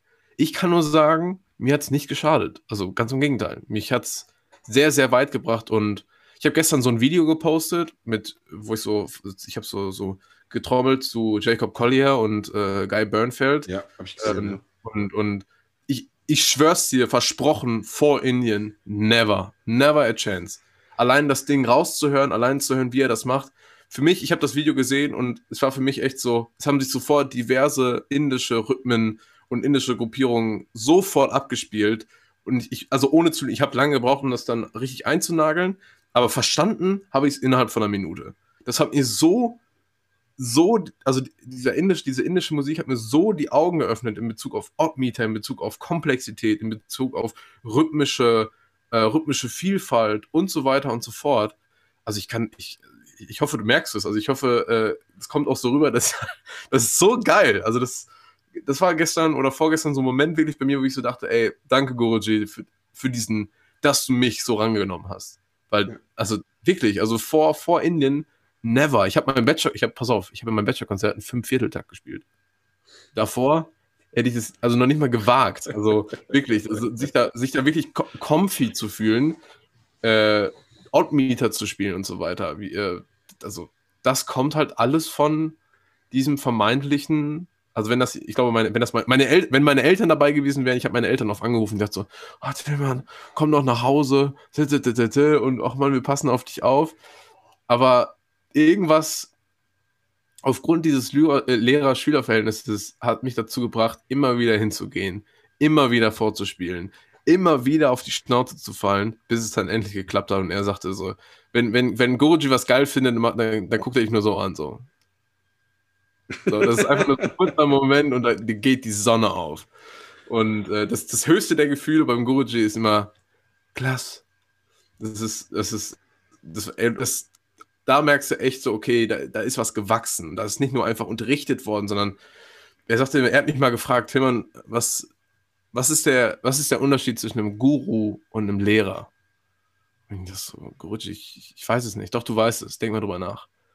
Und dann sagte er mir nur noch so im Auto irgendwann, die Autogespräche waren die geilsten. Ähm, sagt er nur noch so, ein Lehrer unterrichtet. Unterrichtet einen Schüler. Aber ein Guru macht einen Schüler. Und das fand ich, das war so geil. So, das war, das war so echt so, wow. Natürlich bist du auch in so einer Bubble und wenn das andere Leute hören, jetzt, okay, what the fuck. Aber das war so, dieses, ich habe ich hab ihn verstanden und ich habe ihn, ich habe die Passion von ihm verstanden. Und das war nicht, weil er einfach nur unterrichtet hat, sondern weil ich als Schüler versucht habe zu verstehen, wie mein Lehrer tickt. Und das, also ich weiß nicht, ich, ich kenne ich kenn sowas nicht aus, aus dem äh, deutschen Educational-Bereich. Also nee, ich weiß es mal. Ich, wer, wer aber genauso war, kann ich dir genau sagen, Freddy Gruber. Also äh, wow. so, Freddy Gruber war so, äh, Freddy Gruber war halt irgendwie äh, äh sehr kryptisch. Ja. Muss man einfach zu sagen. Und ich glaube, das ist aber auch so ein bisschen, das macht natürlich ein bisschen auch die Aura natürlich von so, von so Leuten aus. Ne? Es ist, äh, weil man muss sich auch anstrengen, das zu verstehen. Also, ähm, aber ich glaube, es gibt bestimmte Sorte Menschen, die das durchaus nachvollziehen und verstehen kann, weil das hat, gibt nämlich sehr viele Parallelen zum Beispiel zu, ähm, ich sag mal, Leuten, die sehr äh, passioniert mit irgendetwas sind. Also gerade im Bereich der, der Kamp Klaus, Kampfsport Klaus zum Beispiel. Ja. Ja. Der Klaus erzählt das doch auch immer wieder. Also immer, wenn ich mir Stories von Klaus anhöre, wie er, wie er über Jim Chapin spricht, das ist dasselbe. Also so, so kommt es mir vor. Das, es kommt für mich wirklich so vor, als wäre Jim sein, so richtig sein Guru gewesen und ja. sein der hat ihn ja, also der hat ihn ja so unglaublich beeinflusst und auch wahrscheinlich auch so unglaublich hart rangenommen. Aber äh, sag ich schon, ähm, Klaus also wie er über ihn spricht, ich sehe mich da sehr, oder vielleicht auch du mit dem, mit, mit dem Freddy, sehr drin wieder, wie ich zu meinem Lehrer stehe. Das finde ich, also finde ich so geil. Sorry, ich habe dich unterbrochen, erzähl weiter. Nee, nee, also alles cool. Äh, aber ich, ich glaube, es ist generell, also es gibt viele Parallelen zum Beispiel äh, zum Thema Kampfsport oder zum mhm. Thema, äh, weil ich, ich glaube, da ist es eher auch schon so, dass man dieses, dieses typische Sensei Verhalten halt ja. hat, ne? Und das ist eher so ein Ding dabei, ähm, ich sag mal, dass gerade es oftmals auch damit was zu tun hat, dass Leute, die eine gewisse Ernsthaftigkeit haben, oftmals auch so ein bisschen dieses, ja, ich, wie du eben schon sagtest, es ist ja schon so ein bisschen so, wie wenn der äh, Jedi irgendwie den Padawan irgendwie sagt, so, okay, du kannst jetzt mein Schüler sein und, äh, äh, mhm. äh, und, und man auf einmal so dieses Gefühl hat von, oh wow, ich darf bei dem Unterricht nehmen. Ja. Ja. Also es ist ja diese Dankbarkeit, die man demjenigen auch entgegenbringt. Und da sind wir, glaube ich, bei diesem Guru-Verhalten. Also es ist so, dass man wirklich sagt, okay, wie du eben sagtest, der Unterschied bei einem Guru ist, glaube ich, einfach, dass die Person und diese Aura dieser Person und dieses Wissen dieser Person einfach so eine starke Anziehungskraft auf einen ausübt, dass man dieser Schüler sein will. Man, ja. man, man, man sucht, also ich sage mal so, äh, man, man würde alles so dafür tun, zu sagen, so, nein, ich, ich kann jetzt Unterricht bei dem oder bei dem nehmen, aber ich will bei dem da Unterricht haben. Und in dem Moment automatisch diese intrinsische Motivation hat, das Beste zu geben, was man in der Lage ist zu geben. Ja. Und das meine ich eher so mit, ähm, dann ist es auch so ein Verhältnis, in dem man auch diese Art von Druck besser akzeptieren kann, weil man, glaube ich, einfach sagt, so, die Person, die da jetzt vor mir sitzt, die gibt mir ihr Wissen, ja, auf diesem Level, und das ist in Anführungsstrichen schon sowas wie eine Ehre, ja, dass ich das, dass ich hier sitzen darf und, und kann sagen irgendwann so hier, ich war wirklich ein, ein Schüler von dem ja. und dem, ja, und nicht nur einer der Schüler, sondern ein richtiger Schüler von der Person. Und ich glaube, das ist oftmals so ähm, in, in Europa oder in Deutschland, was damit einhergeht, dass dieses dass das so ein bisschen, wie soll ich sagen, verloren gegangen ist, so ein Stück weit. In mancherlei Hinsicht ist, glaube ich, natürlich auch, da ist wir einen sehr weiten Bogen spannen, die Wertigkeit von Musik und auch die äh, Wahrnehmung von Musik in der Öffentlichkeit. Ich glaube, in Ländern, wo Musik generell eine viel, viel größere kulturelle äh, Rolle spielt. Ja, also ich meine, ich kann davon reden, weil zum Beispiel ich bin ja quasi, wie man so schön sagt, äh, äh, äh, ein Mix. Ne? Meine Mutter ist ja Spanierin und kommt aus Andalusien. Ja. Und ja. wenn du zum Beispiel mitbekommen hast, wie wichtig zum Beispiel ähm, Musik im Alltag da ist, ja, also äh, wie, wie, wie gerne die Leute tanzen, wie, wie gerne die singen, ja, hm. ähm, auch ohne dass sie jetzt, ich sage mal, Musiker sind. Also in dem Sinne, oder Tänzer, sondern dass es so ein kulturelles Ding ist. Man geht irgendwie abends in so eine Bodega um 23 Uhr, weil es auch tagsüber bei 45 Grad einfach zu heiß ist. So, und, und also sitzt halt abends um 11 Uhr da und, und, und, die, und die Musik ist knalle laut irgendwie und alle sind irgendwie da in, in so einem, manche singen da in der Ecke, manche klatschen da in der Ecke und, und, und dann gehst du irgendwie in den Stadtpark und da sitzt irgendjemand mit der, der Akustikgitarre und spielt und es sitzen halt 20 Leute drumherum und singen mit. Und das ist halt ein ganz anderes Verhältnis zum Thema Musik, wie zum Beispiel ich das in Deutschland empfunden habe. In Deutschland ist es so, jeder konsumiert so Musik für sich selbst. Das einzige Gemeinschaftsevent ist so, ich gehe mal auf ein Konzert mit Freunden. Äh, aber es ist, äh, du würdest es kaum, in Anführungszeichen kaum erleben, wenn es irgendwie so eine Party gäbe bei Leuten, dass die dann auf einmal spontan anfangen, bei so einer Party zusammen zu singen oder sonst irgendwas zu machen. Das ist schon sehr, sehr selten. Und ich glaube, das prägt natürlich dann auch so diese Lehrkultur. Also ich sag mal, ähm, das eine bedingt ja das andere auf irgendeine Art und Weise. Und ich glaube, man kann halt generell sagen, so, wenn Kultur und musikalische Kultur einfach wieder mehr ins, wie soll ich sagen, integrativ in das äh, kulturelle Leben in Deutschland integriert werden würde und mehr Stellenwert hätte, würde damit wahrscheinlich auch der Stellenwert von, von, von qualitativ gutem Unterricht wieder stärker angehoben ja. werden laufen. Ja. Ähm, jetzt kommen wir zu, zu, zu, dem Punkt, es gibt ja mehrere Sachen, die du machst. Und zwar, was ich ja zum Beispiel auch von dir weiß, ist, dass du auch sehr viel Remote-Recordings halt machst. Das heißt, du, ja. sitzt, du hast ja, äh, da ist mir schon so ein bisschen das Wasser im Mund zusammengelaufen. Du bist ja auch schon so ein bisschen so ein Nerd, was so Audiogeschichten angeht. Und, äh, und du hast relativ viele so äh, Album, Albumproduktionen und Songproduktionen im letzten halben Jahr auch gemacht in dieser Pandemie. Ähm, ja. Das heißt, du bietest ja auch quasi jetzt im Prinzip Aufnahmesessions an als Drummer. Ja. Genau. Äh, und ähm, das ist ja quasi jetzt auch so momentan, denke ich mal, so neben äh, den, den, den Videos, die du vorbereitest, so dann einer deiner Hauptprojekte, wo du sagst, so äh, Recording und äh, äh solche Geschichten. 100%, ja. ja. Genau. Ähm, das heißt, kann ich nur empfehlen, sage ich jetzt mal, ich habe schon äh, äh, Sachen gehört, wir werden auch noch mal was verlinken hier äh, äh, unter dem Video, ähm, damit die Leute mal so ein bisschen einen Eindruck davon bekommen. Äh, das heißt, man kann dich auch buchen als Schlagzeuger. Und jetzt kommen wir mal so ein bisschen zu der, wir haben es ja eben schon mal so grob angesprochen mit Thema Rhythmik und so weiter und so fort. Aber jetzt kommen wir mal zu dem Feld-, Wald- und Wiesen-Schlagzeuger, der jetzt, sagen wir mal, in der Coverband spielt und sagt, ich mache jetzt den ganzen Tag nur Pop-Rock und so. Was bringt mir das ganze indische Gelehr? Ja, so. Mhm. Und ähm, jetzt im Prinzip, um mal zu sagen, okay, was kann ich jetzt einfach, ohne wirklich zu sehr äh, abdriften zu wollen in die indische äh, Trommelkultur, was kann ich mir aus dieser ganzen Konakol-Geschichte rausziehen für mein Pop- und Rock-Drumming? Und was würdest du sagen, ist der größte Vorteil, den das mit sich bringt, wenn ich mich ein bisschen damit als Pop-Drummer beschäftige? Also als mh, hm, Genau, also ich finde, ich finde vor allem, erster Punkt ist für mich, ich kann ja, ich kann ja mal sagen, aus der Sicht als Pop-Schlagzeugers, ähm, für mich ist dieses Thema Storytelling through Rhythm ein Riesending. Also gehen wir jetzt mal in die Popwelt und gehen wir mal gerade in die auch so Songwriter- und Producer-Richtung, also zu dem, zu dem Wald- und Wiesenschlagzeuger komme ich gleich mal. Ähm, was die ihr müsst euch das so vorstellen. In der, in, der, in, der, in der westlichen Musik ist ja die Melodik und die Harmonik so das Ding, um eine Message auszudrücken, um äh, die, die Lyrics wiederzugeben, um Emotionen wiederzugeben oder in, Kon in Kontrast zu stellen. Und, und die Rhythmik hat immer so einen, ich sage jetzt mal ganz vorsichtig, einen sekundären Charakter. Also eher so ein, so ein, wie gesagt, wie schon gesagt, so ein, so, das ist das Metronom, das ist der Puls, das ist aber auch das Feeling, ist schon alles okay. Aber es hat immer sowas, es hat immer sowas wie, immer so was Sekundäres halt. Und es ist, es gehört nicht richtig zu den beiden großen Faktoren Melodik, Harmonik in Kombination mit den Lyrics. Das ist ja auch so, worauf die, die generell die westliche Musik basiert. Also guckt man sich mal unsere weiten Vorfahren an, etc. Da war halt, äh, wenn man sich klassische Musik anguckt, ja, da ist Rhythmik da, aber es, aber es bildet sich alles aus der Harmonik und Melodik.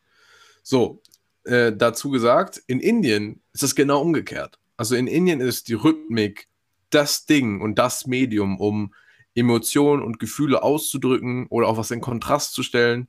Und selbst wenn man sich die Melodiespieler, die haben dann meistens so in den, die fangen an mit einem Alab, das ist so sehr melodisch und sehr langsam und so. Aber sobald Rhythmik ins Spiel kommt, hört man das Konakol, beziehungsweise die, das indische Rhythmussystem. Also die erzeugen Spannung, Entspannung auch durch, durch die Rhythmik und erzählen ihre Geschichten im tiefsten Sinne durch die Rhythmik auch. Also selbst die Melodiespieler etc. Und das hat, mein, das hat mir mein Guru sehr oft gesagt. Also, wenn, wenn mein Guru zum Beispiel, wie gesagt, er ist 72, ist auch nicht mehr, sag ich mal, also er, ist, er spielt unglaublich, aber er ist jetzt auch nicht mehr sein Sohn zum Beispiel, Satyajit Dada. Ähm, der ist der neue Superstar und, und ne, super schnell und unfassbar krass. Und er sagte, ich, ich, ich kann das nicht mehr spielen, was er macht. Aber wenn sich mein Guru an die Tabla setzt und was selbst was ganz langsames spielt, das hat so viel Power, so viel Ausdruck.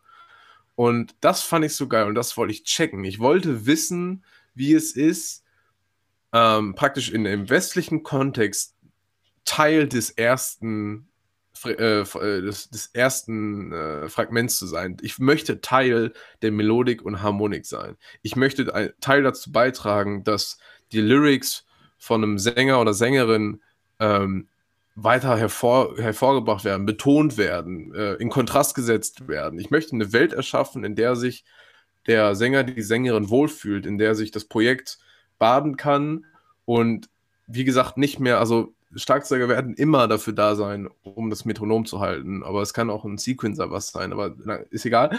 Aber auf jeden Fall, ich möchte drei Parameter als Songwriter zur Verfügung haben und die so rumstellen können. Und das ist viel geiler, als nur zwei Parameter zu haben. Also ich möchte Rhythmus mit in diese Power von der Melodik und Harmonik mit aufnehmen können und sagen, ich möchte einen traurigen Song schreiben durch die Rhythmik und das durch die Rhythmik ausdrücken. Verstehst du, was ich meine? Ja. Und das haben die Inder gerallt. Und das ist das, was ich mir daraus. Das ist noch eine ewig lange Reise. Das, das dauert, ich glaube, das dauert noch Jahre. Ähm, aber das ist das, was mich gerade in Bezug auf die Popmusik, auf das Songs schreiben, klar, wenn ich Remote Recordings mache, dann ist das so, dann ist auch ganz häufig einfach, ich, ich soll ein paar, ähm, so ein paar MIDI-Drums einfach nochmal einspielen oder sonst was. Ne? Es gibt ja ganz viele verschiedene Modelle. Aber das ist der zentrale Grund mittlerweile, warum ich indische Musik weitermache, weil ich wissen möchte und ich bin da sehr, sehr hungrig drauf. Ich kann keine Lyrics schreiben, ich bin super schlecht in Texten, aber ich glaube, dass mein Steckenpferd da dazu da ist, um dem durch Rhythmik noch zusätzlich emotionale Informationen neben der schon vorhandenen rhythmischen Information hinzuzugeben. Das ist Punkt A. Der Wald- und Wiesenschlagzeuger wird, sich ja sagen, ja, scheißegal, will nur zwei und vier und gib ihm. Ähm, das ist vollkommen okay. Ich glaube aber trotzdem, dass jeder Schlagzeuger ganz tief drin ähm, gerne einfach sicherer am Instrument sein möchte und souveräner am also Instrument sein, äh, sein möchte. Das, das tun auch, ne, also zieh dir, zieh dir alle Bücher vom Klaus rein, zieh dir alle DVDs von Benny rein und guck 230.000 Folgen Drumeo, dann wirst du das auch tun äh, das, das, die indische oder das indische System ist einfach nur ein anderer Weg und ein, äh, genau, ein anderer Weg, um dir ein äh, anderes oder, oder eine Variante äh, eines neuen Verständnisses gegenüber rhythmischer Information zu geben. Das finde ich so toll. Also wie gesagt, du kannst im Endeffekt schon mal so, ha, dass du, ne, du bist in einem Gig, ha, du spielst hier geil, irgendwie, keine Ahnung, so äh, Rocking All Over the World und du willst aber ein eigenes Fill-In spielen. Ich finde es ganz geil, dass du im Endeffekt dazu in der Lage ist, äh, in der, dazu in der Lage bist, was zu spielen. Und du kannst praktisch schon währenddessen dein Fill-In strukturieren. Und das geht, das geht meiner Meinung nach einfacher mit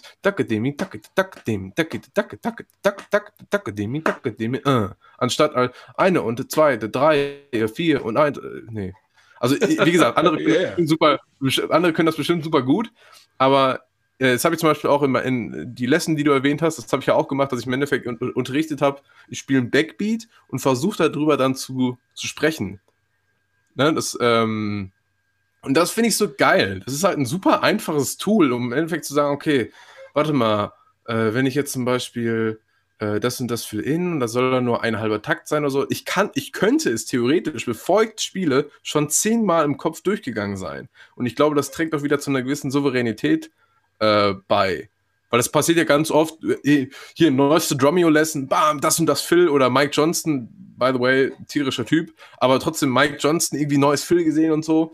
Ähm, das, das will ich jetzt beim nächsten Gig anwenden, dann ist es so, don't, ach, scheiße, kakum, eins, und das passiert ja ganz, das ist mir auch schon hundertmal passiert. Ich habe nur das Gefühl, seitdem ich dieses indische System gelernt habe, ich, ich finde dieses Plan, also manche denken jetzt, ja, jetzt sitzt du da in dem ganzen Song und planst sämtliche Fill-Ins durch. Nein, das meine ich nicht. Aber ich habe ich hab das Gefühl, seitdem ich dieses, das Conacol einfach so als, wie ein Paradiddle, als Tool an mir habe, bin, ist mein, ist mein Spiel einfach souveräner geworden. Und ich glaube, das findet auch der äh, Wald- und Wiesenschlagzeuger sehr interessant. Also das, das findet auch. Ich, glaube, Souveränität ist sowieso ein ganz, ganz wichtiger Faktor, der total übersehen wird ganz oft. Also, äh, viel, weil es gibt ja sogar die geilen Fragen von Schlagzeug. Äh, ich meine, Top-Fragen zum Beispiel ist ja immer, ähm, wie kann ich meinen Groove verbessern? Ja. Okay. Dann ist mal so die Frage so. Was ist dein Lieblingsfilm? Was ist dein Lieblingsfilm? Was ist Lieblingsfilm? Was ist, wie kriege äh, krieg ich eine bessere Time hin? Äh, und ich sag mal so, bevor ich mal mit irgendwelchen Konzepten um die Ecke kommt, die ganz toll über irgendwelche Bücher, über irgendwelche DVDs vermittelt werden, gibt es für mich einen Faktor, der der aller, aller wichtigste dabei ist. Und das ist, in dem Moment, wo du souverän bist und an das glaubst, was du tust, ja. lösen sich ganz viele Probleme von alleine. Weil äh, ich habe dieses, hab dieses Phänomen bei Schülern von mir gesehen. Also ich, äh, ich habe Schüler, die zum Beispiel total technisch äh, äh, versiert sind. Die üben wirklich ihre Rudiments, ihre Bewegungsabläufe, whatever. Ähm, aber man hat immer das Gefühl, wenn man die hört, so, und das ist gar nicht böse gemeint, das ist ja ein Entwicklungsprozess auch so, die stehen so ein bisschen auf der Bremse. Ne? Also es ist irgendwie äh, so, so, so richtig das ist noch nicht so das Gefühl, dass sie so wirklich mittendrin sitzen. Und dann gibt es halt diese andere Sorte, äh, diese scheißegal Vollgas-Sorte und wo, wo die, die auch technisch ein gewisses Level haben, aber die so stark von sich überzeugt sind und das auch am Instrument rüberbringen, dass du einfach nur das Gefühl hast, was derjenige spielt, ist sowas von auf dem Punkt und sowas von, wie soll ich sagen, hat sowas von, von so einer massiven Time, ja. Und ich glaube, dass es ganz oft damit zu tun hat, dass man Zweifel ablegt. Und, mhm. und Zweifel entstehen oftmals durch eine unterbewusste oder teilweise auch bewusste Unsicherheit, ja, in Bezug auf Rhythmik, auf bestimmte rhythmische äh, äh Phrasierungen, äh, äh, zeitliche Abstände etc. Und ich glaube, äh, die Lesson, die du uns als äh, Beta-Tester schon mal gegeben hattest, äh, gerade wenn du sagst, du spielst einen Groove, ja, und, und übst einfach darüber mit diesem, äh, mit diesen Konakol-Phrasen über diesen Groove zu, zu singen oder beziehungsweise das verbal auszudrücken, hilft das unheimlich dabei, das Gefühl für diesen Grundpuls, für diesen Groove zu stärken, weil man sich dazu zwingt, auf einer anderen Ebene rhythmisch parallel zu denken. Ja. Das ist so ein bisschen, das ist so ein bisschen dieses, also Joost macht es ja genau andersrum. Der macht ja immer, ähm, also Joost, aber auch ganz viele andere, immer äh, zählen, also den Puls zählen und darüber spielen. Ich finde es aber ganz interessant, weil die, die Variante, die ich durch die indische Musik gelernt habe, praktisch mal andersrum ist. Also ich gebe den Puls an durch das Spiel, also mit meinem ganzen Körper ver, ver, ja, verkörper ich den Puls und improvisi improvisiere aber verbal darüber. Ähm, und das, das, das gibt auch diese, oder es gibt diese eine Übung von Benny mit diesem Chit, dieses Ding, was mhm. er immer macht. Ist ja auch so ein sehr unangenehm, also, also ist auch ein schwieriger Sound, den muss man schon machen und so. Und man merkt direkt so, selbst nur in äh, mit, mit der Veränderung des Sounds kannst du bestimmte Dinge verschieden gut spielen. Und eine Sache ist mir aufgefallen, du sagtest gerade auch so, ja, äh, so, so, so Confidence und so. Ich glaube, Confidence ist der Hauptfaktor darüber, dass manche Leute denken, dass zum Beispiel, äh, nehmen wir jetzt einfach mal, nehmen wir einfach mal einen Winnie, super kompliziertes Zeug spielen. Ich glaube, Confidence ist der Haupt, also das ist praktisch, ähm, manchmal spielt zum Beispiel Winnie technisch, also oder, oder, oder, oder rudimentmäßig oder patternmäßig einfache Dinge, aber er spielt es so unfassbar selbstbewusst. Ja. Das ist, erscheint, als, als wäre das sonst was. Und, und dann, dann macht er irgendein Erklärbär-Video und sagt so, es sind eigentlich nur irgendwie, keine Ahnung, drei, dreimal siebener Gruppierungen und das war's dann und komme dann hinter irgendwie mit rechts, rechts und dann auf, links aufs Crashbecken komme ich halt raus. Und dann gebe ich das so im Kopf durch. Ja, das macht, also das, mathematisch ist das jetzt kein großes Ding, aber der ballert es halt so runter, ähm, dass es halt direkt so wow, erscheint. So, das, das ist halt diese, ne, das ist so die, die Kraft des, des Selbstbewusstseins, was direkt ja. so, was einen erschlägt. Und ich glaube, das, das kann selbst, keine Ahnung, ein Steve Gadd, der spielt das mit so Selbstbewusstsein, dass, dass, dass da Leute jahrelang dran knacken, das spielen zu können. Das geht jetzt wieder in die Richtung, du wirst niemals so gut sein wie Steve Gadd und du wirst immer die schlechtere Kopie sein. Das meine ich gar nicht, sondern nur, dass, dass der Faktor des Selbstbewusstseins so unglaublich unterschätzt wird manchmal, was das für einen Einfluss auf das Spiel hat. Ja, und, so, ne? Und das, das finde ich so krass. Das habe ich auch gesehen, als ich mein Guru, mein Guru, der hat irgendwelche, irgendwelche äh, Kompositionen, die verhältnismäßig einfach strukturiert waren, mit so einem Selbstbewusstsein, mit so einer Passion ausgesprochen. Ich, ich stand davor und dachte zu ihm so, ey, ich habe ich hab, ich hab keine Ahnung, was du da machst. Und dann hat er mir das erklärt und war ne, so richtig so, ah, ja, ist ja gar nichts. Und das ist einfach nur, das, ich glaube, wenn, wenn, wenn, äh, das ist ja auch das, glaube ich, ich habe ich hab da auch mal mit, ich hatte die Ehre, da auch mal mit, mit dem Klaus ganz kurz drüber zu sprechen, ähm, der äh, mit, mein, mit meinem Mentor zusammen, mit dem, mit dem Rudi Marhold, ähm, der auch so ein bisschen erzählt hat, wie gerade dieses YouTube-Business sich aufbaut, ne, dass immer so Filz erklärt werden. Du, du kriegst ja Informationen überall. Also du kannst ja, ja wirklich das ist ja unfassbar. Ähm, aber das ist ja dieses, dieser Unterschied zwischen dem, ne, so ich saug das auf und ich übe das auch irgendwie zu Hause am Set und habe so einen krassen Job irgendwie, den ich irgendwie nageln kann. Aber den mal live bei einem Gig zu spielen, ich glaube, das bedarf noch so, das bedarf noch, vielleicht sind es Übestunden, aber das bedarf auf jeden Fall ein gutes Fund an, äh, an Selbstbewusstsein. Ja, ja. Und, und, und das hat mir, wie gesagt, die indische Musik vermittelt, weil wenn ich so einen Phil höre, denke ich gar nicht mehr daran, was das für eine Schlagkombination ist, sondern ich habe nur diese Kalkulation im Kopf. Ich habe nur dieses habe hab ich im Kopf und kann mir daraus selber was entweder was eigenes oder die Kombination einfach darauf übertragen. Und das war so geil. Und ich glaube, das kann echt jedem weiterhelfen. Und halt, und halt dieses Ding, ich habe zum Beispiel, wie, wie heißt das, sorry? Äh, Hanno Kersten, oder? Der ist auch bei uns im, im, im Kaffeekränzchen. Ja, ich glaube schon, ja, ja. Genau. Der sagte, der hat mir mal geschrieben, hat so, ja, ich kann mir auch alles auszählen. So, warum, warum jetzt indische Musik? Ich glaube halt, das, was ich am, am Anfang gesagt habe, ist, A, ich glaube, es ist einfach einfacher, also es ist einfach technisch einfacher. Und ich glaube, das ist einfach leichter zu übertragen. Und äh, das finde ich so toll. Ich, und, und, auch in Bezug auf Oddmeter. Also ich betrachte, also wenn ich jetzt mir vorstelle, ich müsste ein sieben Viertel oder komm, hey, machen wir, machen wir richtig kompliziert. Wenn man 15 Viertel irgendwie und ich müsste da jetzt irgendwie dran sitzen und, und irgendwas zählen. Also ich, ich würde halt wahnsinnig werden. Stattdessen habe ich halt durch die indische Musik schon so viele Grundpattern. Wenn ich ein sieben Viertel höre, habe ich direkt und kann damit halt alles machen. Ich könnte halt jetzt auch drei Stunden drüber reden und ich ziehe das so weiter, weil ich das in, in Indien ungefähr 15 Stunden am Tag gemacht habe. schon, das hört nicht auf und ich, ne, so nach dem Motto, ich finde es einfach so geil, wenn man von dieser, von dieser, wenn man was, wenn man was gelernt hat, so, also man, man hat was gesehen, dann kommt man auf die Ebene, dass man das übt und dann, und dann dieses letzte Level halt, dass man, dass man das so in, Intus hat, dass man das so, dass man so betrunken von diesen Dingen ist, dass man das wirklich dieses, ne, irgendwie, weck mich nachts um 5 äh, um fünf Uhr auf, schon sehr früh morgens. Ähm, nee, mach mal nicht so früh, mach mal ein bisschen später, nee, Quatsch. Ähm, weck mich auf jederzeit und ich kann dir das rausbrettern. Oder wie äh, Mike Johnson hat sehr, sehr schön gesagt, vor den, wie nennt das? Vor den Three Steves, also Steve Smith, Steve Jordan und äh, Steve Gadd wenn man das von den drei spielen kann, so das Ding. Und äh, ja, also Confidence. Confidence ist etwas, wo ich glaube, dass die indische Musik oder das indische System einem sehr weiterhelfen kann. Ich habe ja. das auch durch meine, ich habe das durch meine, meine, meine, meine Freundin auch sehr gelernt, jetzt übrigens Verlobte.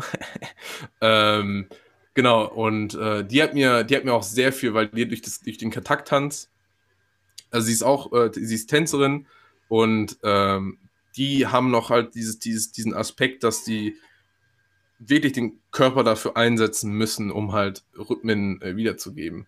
Und ähm, die hat mir auch sehr der, bei, bei, bei diesem Thema geholfen, von wegen Selbstbewusstsein. Weil wenn, wenn die eine Show haben und die ballern halt mit den Füßen da so und das ist halt so unfassbar. Ähm, und die, also ich habe letztens so eine, ganz viele Musikerfreunde von mir haben das auch gesehen. Die haben letztens ein Online-Konzert gegeben, im 15 Vierteltakt tatsächlich auch. Und es, das hat sich halt, das, das hat sich angefühlt wie vier Viertel. Und es war nur wegen dieser scheiß Confidence.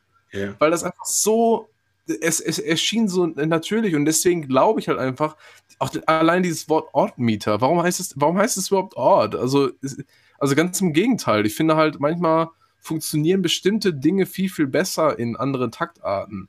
Und es wird halt dadurch immer, durch dieses, durch diese Ortmeter wird das immer so verteufelt. Ich finde immer so, so oh, fünf Viertel, oh, fünf Viertel, hallo, hallo, hallo.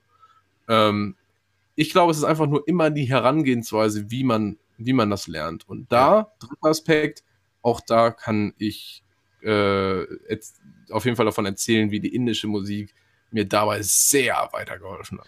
Sind jetzt deine, deine YouTube-Videos, sind die mittlerweile äh, schon online oder? Äh? Äh, nee, tatsächlich noch nicht. Also ich habe, das wird, das wird so sein, das kann ich kurz erzählen. Ich habe das, äh, ich glaube, das ist auch ganz am Anfang so. Ähm, ich habe das Video, jetzt das erste, habe ich für den YouTube-Channel 180 Drums gemacht. Ähm, genau, das wird auf dem YouTube-Channel YouTube erscheinen. Ich habe angedacht, ich möchte ganz gerne Lessons, äh, also ich möchte gerne auf meinem eigenen Kanal äh, gegen Sommer eigene Lessons rausbringen. Jetzt gerade bin ich halt in Cooperation mit den, mit den 180 Drums Menschen, einfach weil die auch, wir haben eine schöne Reichweite und das, die haben mich irgendwie angesprochen, das fand ich ganz nett, ob ich darauf Bock hätte. Aber die, die Lessons werden jetzt ab Januar werden sie auf 180 Drums rauskommen. Und sobald irgendwas auf meinem Kanal passiert, das wird gegen Sommer passieren, äh, werde ich dir auf jeden Fall noch Bescheid sagen. Das auf jeden Fall. Wie, äh, wie kann die Leute dich denn überhaupt finden, wenn sie dich jetzt ein bisschen mehr über dich erfahren wollen? Also gibt es jetzt irgendwie, hast du eine Website oder eine Facebook-Seite, beziehungsweise Instagram oder sonst irgendwas in der Richtung? Also ich glaube, die aktivsten Sachen bei mir sind äh, Instagram äh, mit äh, at äh, till doppel underscore schü, also S-C-H-U-E, aber es wird wahrscheinlich, glaube ich, in der Videobeschreibung oder so sein. Mhm. Aber für die Podcast-Menschen, till schü. Ähm, und ich habe eine Website, www tillmannschürfeld.com, aber auch Facebook und so. Aber ich glaube so, oh, ich bin ja so immer oh, oh, TikTok, ja, versuche ich einen auf lustig zu machen. Nee, Quatsch, aber ähm, äh, Instagram und meine Webseite sind eigentlich die Sachen und auf der Webseite stehen auch E-Mail-Adresse und sämtliche andere, ist auch alles verlinkt und ihr wisst ja, wie es läuft. Das ist dann, genau, das sind die einfachsten Sachen, also Instagram und Website. Ja. ja, also erstmal für alle da draußen, also wer sich jetzt wirklich ein bisschen angefixt fühlt, äh, sich mit der Thematik ein bisschen auseinanderzusetzen, ähm, da wenn man auf jeden Fall, also ich werde das auch nochmal machen, sobald die Videos online sind, äh, äh, werde ich das auch nochmal auf meinen äh, Kanälen so ein bisschen featuren und äh, auch nochmal so ein bisschen Werbung dafür machen, äh, weil ich habe ja das erste Video wie schon gesehen wo ähm, Tillmann angefangen hat, so ein bisschen zu erklären, wie dieses äh, äh, Silbenkonzept in Anführungsstrichen äh, funktioniert. Und das ist wirklich im Endeffekt, wenn man es mal vernünftig erklärt bekommt, und das war in dem Video wirklich der Fall. Also deswegen freue ich mich auch wirklich auf diese Videoserie. Ähm, dann, dann, dann wird es auch relativ schnell klar, dass es eigentlich gar nicht so krass komplex ist am Anfang, äh, das für sich auch nutzbar machen zu können. Also ähm, gerade nach dieser ersten Videolesson, die ich schon gesehen habe, äh, ich sage mal, das Video guckt man sich ein, zweimal an und dann hat man auch verstanden, wie das ganze Konzept funktioniert und kann sich in den Proberaum begeben und kann eigentlich sofort anfangen, damit zu üben. Ähm, und das finde ich also wirklich auch das Interessante dabei. Und man hat, wie gesagt, nochmal eine zusätzliche Ebene, auf der man vielleicht vorher gar nicht gedacht hat, wo man einfach sagen mhm. will, okay, das ist wirklich ein Konzept, was mich wirklich weiterbringt. Um nochmal was zu sagen, was du eben gesagt hast, zum Beispiel äh, mit diesem Faktor 15 Stunden lang am Tag etwas tun. Und ich glaube, das ist äh, eine Sache, ähm, die ich immer versuche, so ein bisschen auch in die Öffentlichkeit zu bringen oder auch in meinem Unterricht zu forcieren, ist, ähm, heutzutage dadurch, dass es so viel Kram gibt bei Instagram und Co. Ähm, und gerade hier dieses Flashy Fill-In da, dieser Flashy Groove, da dieses, da jenes. Das ist alles schön und gut. Ähm, aber man muss immer differenzieren zwischen äh, Dingen, die wirklich eine längerfristig verwertbare Information sind und Dinge, die man einfach mal, weil man Bock drauf hat, sich mal drauf schafft. Also hm. ich glaube, gerade für die, die so ein bisschen in so einer Lernphase sind, was wir eigentlich als Musiker immer sind, aber wenn man sagt, okay, man ist gerade so in dieser Entwicklungsphase als junger Drummer und so, ähm, ich glaube, ein ganz, ganz wichtiger Faktor, über den man sich immer noch bewusst sein sollte, ist, wenn man wirklich irgendwas immer abrufbar haben möchte und immer, wie soll ich sagen, ähm, das in sein Spiel integrieren möchte, das wirklich ein fester Bestandteil wird, geht halt kein Weg drum herum, dass man sich wirklich sehr, sehr lange einfach damit beschäftigt. Ja. ja? Also man muss halt erstmal an diesen Faktor kommen, so wie du eben so schön sagtest, drei Uhr nachts in einmal Wasser ins Gesicht und dann aufstehen und ich kann es halt runterballern. Und diese Übertrag vom Proberaum in, äh, auf die Bühne, äh, das ist halt genau das beste Beispiel dafür, dass oftmals dieses ähm, Fast-Food-Lernen ein nicht so essentiell weiterbringt, wie wenn man wirklich mehr Zeit mit einer bestimmten Sache einfach verbringt und erstmal sagt, die möchte ich erstmal wirklich meistern und dann möchte ich erstmal wirklich das in, in meine DNA übergehen lassen, wenn ich so will. Ja, also dass ich sage, ähm, äh, weil viele denken ja, ah, ich übe jetzt mal vier Wochen irgendwie äh, sieben Viertel und äh, dann ist alles gut.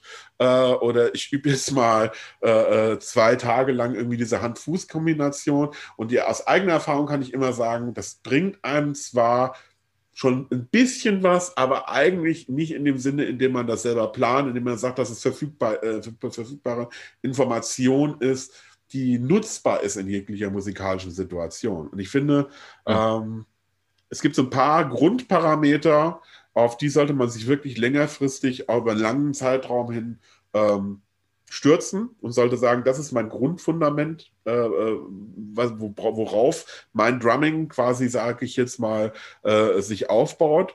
Und da finde ich, sind rhythmische Konzepte und das, ach, wie gesagt, sind rhythmisch-kulturelle Konzepte, glaube ich, wenn man ähm, das über eine längere Zeit hinweg tut, die Sachen, die einen wirklich als Musiker und als Schlagzeuger auch so einen gewissen, so ein gewisses Alleinstellungsmerkmal auch geben können im eigenen Sound.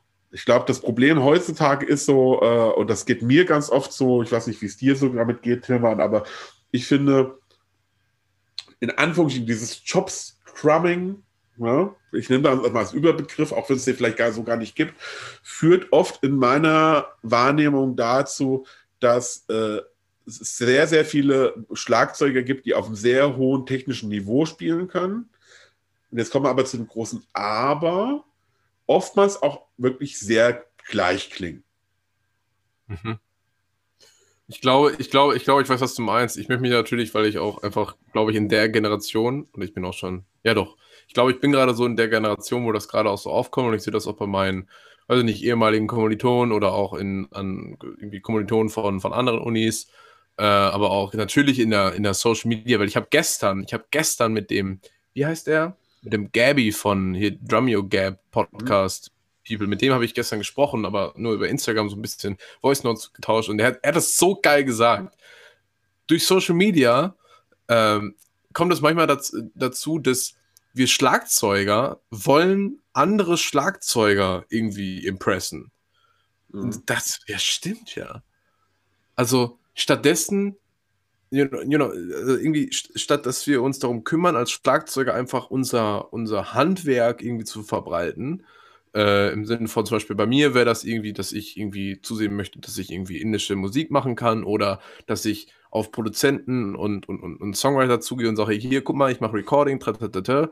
Nein, stattdessen gab es bei mir auch eine Zeit, wo ich mich eher darum gekümmert habe, was andere Schlagzeuge über mich denken, was halt so komplett, so komplett abstrus ist. Ja. Und ich glaube, das, das, das hat auch mit diesem ganzen, äh, mit diesem ganzen Gospel-Drumming zu tun. Also das, äh, ich weiß, dass dieser in, dieser Kultur und die Jungs, ich meine, das hat ja damals mit, weiß ich nicht, mit dem Chris Coleman und so weiter angefangen. Unf also unfassbar einfach, krass. Äh, aber es ist, ist ich habe zumindest nur als Außenstehender das Gefühl, dass, wie du gesagt hast, es klingt, es hat den Hang dazu, sehr, sehr ähnlich zu klingen und so, aha, also für mich ist es manchmal so, weil ich bin halt nicht so der große, der große Gospel-Typ, beziehungsweise der große Chops-Typ. Für mich ist halt so, ja, coole Hand-Fuß-Kombination. Got it. So. ja, okay, aber ich, mich, mich catcht das nicht mehr so. Also stattdessen gucke ich mir dann irgendwie so einen, weiß ich nicht, einen Aaron Sterling, Ash Zoen, Brody Simpson, wie sie alle heißen, gucke ich mir an und denke mir einfach so, die spielen halt Backbeat, aber so anders und so krass als, als alle anderen. Also nicht, weil ich, ich will jetzt auch nicht wieder der Purist sein und sagen, äh, nur Backbeat, da sind auch mal Filz und so dabei, aber wenn, für mich ist es immer mega geil, auch Thema Alleinstellungsmerkmal, wenn jemand wirklich durch eine simple rhythmische Information eine Emotion wiedergibt. Ja. Dann, dann, dann hab nicht das. Ich glaube, deswegen ist auch Steve so unfassbar beliebt und, und ist so ein Gott geworden. Oder andere in, der, in, dieser, in dieser ganzen ähm, Groove-Branche. Ja. Weil das nicht einfach nur ein Groove war, weil das nicht einfach nur gegroovt hat, sondern weil einfach diese Passion, diese Leidenschaft und die Emotion von ihm so in dieser Musik drin waren. Und das hat halt dieses Alleinstellungsmerkmal gemacht. Ja, ich glaube um, einfach, das ist halt Musikalität, ist ein ganz großes, äh, die ganz große Überschrift dabei. Also ich sag mal, ähm, und das ist das, was du hast es sehr gut auf den Punkt gebracht. Ich glaube, äh, ich glaube, wenn man mal wegkommt und äh, ich, deswegen will das gar nicht, ich will das ja gar nicht schlecht drehen. Ich meine, jeder, der das gerne machen will und der auf Instagram hat dieses, diese Flashiness und das, das ist ja auch alles schon gut, aber es hat dann, ich finde, man muss es differenzieren. Für mich persönlich ist es so, ich sehe das dann eher wie so ein Sportwettbewerb. Ja, das ist so ein bisschen dieses, ähm, ich versuche andere zu beeindrucken und versuche irgendwie so, äh, das ist ja auch ganz nett, sich anzuschauen und so, aber äh, generell ähm, muss man natürlich aufpassen, das hat nichts mit der Realität als Schlagzeuger und als äh, mit der Jobrealität als Schlagzeuger zu tun und als Musiker im Allgemeinen. Ich glaube, das ist der wichtige Faktor, dass diese Jobvideos bei Instagram eins nicht vermitteln, meiner Meinung nach, das ist Musikalität. Ja. Weil Musikalität ist im Endeffekt das, warum Schlagzeuger XY auf irgendeiner Platte gebucht wird. Ja, oder warum man dich jetzt anruft, um zu sagen, Tillmann, spiel mal auf meinem äh, Track irgendwie. Nicht, weil man von dir verlangt, dass du bei äh, 210 BPM 32. Fill-Ins drüber ballert, sondern weil man halt das viel haben möchte, was du halt beim Spiel generierst.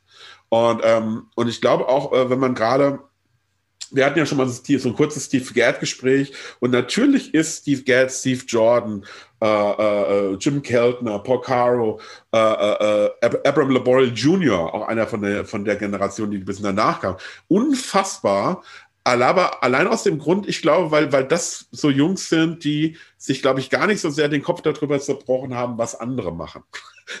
Sondern ich glaube, die sind hingegangen, haben einfach äh, äh, gute Musiker um sich herum gehabt, äh, die sich musikalisch gegenseitig befruchtet haben. Und äh, in dem Moment ist einfach Magie entstanden, weil, weil jeder in der Sprache der Musik gedacht hat. Nicht in der Sprache von, ah, okay, wenn jetzt ein Fill-In kommt, wäre es jetzt eigentlich cooler, wenn ich jetzt irgendwie zwei Fuß, zwei Hand, dann Hi-Hat, Right-Back und tralala. Ich glaube, das sind so Gedanken, die solchen Menschen niemals durch den Kopf gegangen sind. Ich glaube, äh, Gedanken, die, die solchen Leuten durch den Kopf gegangen sind, sind, okay, das ist der Song und ich höre diese Melodie und ich höre diesen Groove dabei. Und ja. was kann ich jetzt tun, um das Ganze nochmal insgesamt auf ein anderes Level zu heben, ja, an Musikalität? Und, ähm, und ich glaube, da kommen wir wieder zu dieser Konzeptionierung beim Lernen. Musikalität ist ein ganz, ganz wichtiger Faktor. Äh, und dazu gehört auch rhythmisches Verständnis, um sich mit verschiedenen Musikrichtungen und äh, Kulturen auseinanderzusetzen. Und ähm, deswegen, wer äh, da Bock hat, kann den Tillmann auch anschreiben über seine Homepage. Und äh, wie gesagt, ich werde das äh, hier alles verlinken. Ich bedanke mich erstmal für dieses total nette Gespräch, Tilman. Tausend Und äh, ich, wie gesagt, ich werde auch noch mal äh, äh, einen kleinen Snippet von dir äh, in dieses Video reinpacken, ähm, hey, damit die Leute dich auch mal live sehen können. Ich fand da zum Beispiel ein sehr, sehr cooles Konzert bei Video bei YouTube, äh, auch mit dieser indischen Tänzerin. Mhm. Und äh, ist das, darf ich fragen, ist das deine Verlobte zufällig? Ja! Ja, okay, okay. Genau. äh, und ich finde es tierisch, weil äh, es, es, es, ich finde, was ich cool fand bei diesem Konzert, und ich, ich habe mir wirklich auch diese Videos komplett angeguckt, weil ich das äh, äh, es sehr coole, wie soll ich sagen, also mir persönlich kommt es halt sofort, dass es ein sehr, sehr cooler Crossover von verschiedenen musikalischen äh, Dann habe ich alles richtig gemacht. Dann habe ich, hab ich alles richtig gemacht. Das wollte ich auch erzeugen. Ja. ja. Und, und, das, und das fand ich total interessant, weil, weil es halt irgendwie auch gezeigt hat, wie man so verschiedene Sachen miteinander morphen kann. Und, äh, und es ist, äh, also das ist wirklich was, das kann ich wirklich jedem empfehlen, jeder, der so ein bisschen auch auf Atmosphäre steht und äh, mhm. der wirklich auch Musik hören will, im Sinne von, ich setze mich jetzt mal schön beim Glas Wein hin und ich mache mir jetzt die Musik laut und ich will mich so ein bisschen von den Soundscapes so ein bisschen einlullen lassen und mhm. äh, äh, so ein bisschen emotional äh, durch Musik führen lassen. Dem kann ich das wirklich nur empfehlen. Deswegen werde ich von diesem einen Video, was ich meine, auch einen Link hier unten reinsetzen. Checkt das aus, Leute. Es ist wirklich absolut, wie der Timmer so schön sagen würde, absolut awesome. Ja. Ja. Äh, und äh, wie gesagt, deswegen, wir werden, glaube ich, noch viel äh, von, äh, äh, von Tillmann hören in, in der Zukunft. Und ähm, ähm, wir zwei bleiben auf jeden Fall ja in Kontakt sowieso. Und äh, wie gesagt, deswegen an euch da draußen, ich hoffe, ihr hattet genauso viel Spaß bei der äh, Podcast-Folge wie ich. Checkt das unbedingt aus, weil ich finde es immer total interessant, wenn man irgendwie einfach mal neue Sachen auf sich äh, wirken lässt. Und wenn es nur dazu dient, einem vielleicht so einen kleinen Anreiz, eine Idee zu geben für eine einzige Sache, dann hat man schon was dabei gewonnen. Und von daher, euch da draußen einen schönen Tag, bleibt gesund, ja, und Bitte. wir sehen uns beim nächsten Mal und hören uns beim nächsten Mal. Und Tillmann, vielen Dank an dich. Ich habe zu danken, und es war eine Ehre und äh, ich hoffe, irgendjemand da draußen konnte sich irgendwas daraus äh, mitnehmen. Und ähm, ja, äh, ja, war wirklich, war wirklich toll. Hat mir sehr viel Spaß gemacht. Danke. Macht's gut. Tschüss. Tschüss.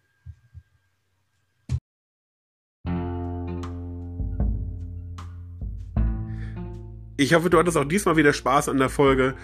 Ich wäre dir sehr dankbar, wenn du mich unterstützen würdest unter www.patreon.com slash die Trommelbude oder buymeacoffee.com slash die Trommelbude kann man mir ein virtuelles Trinkgeld hinterlassen, beziehungsweise den Podcast auch unterstützen, indem man monatlich abonniert. Ähm, das hilft dabei, das Ganze am Laufen zu halten. Und äh, wenn ihr Vorschläge und wenn ihr Kritik habt, könnt ihr gerne unter www.dietrommelbude.de mir eine Nachricht zukommen lassen. Bis zum nächsten Mal, euer Juan.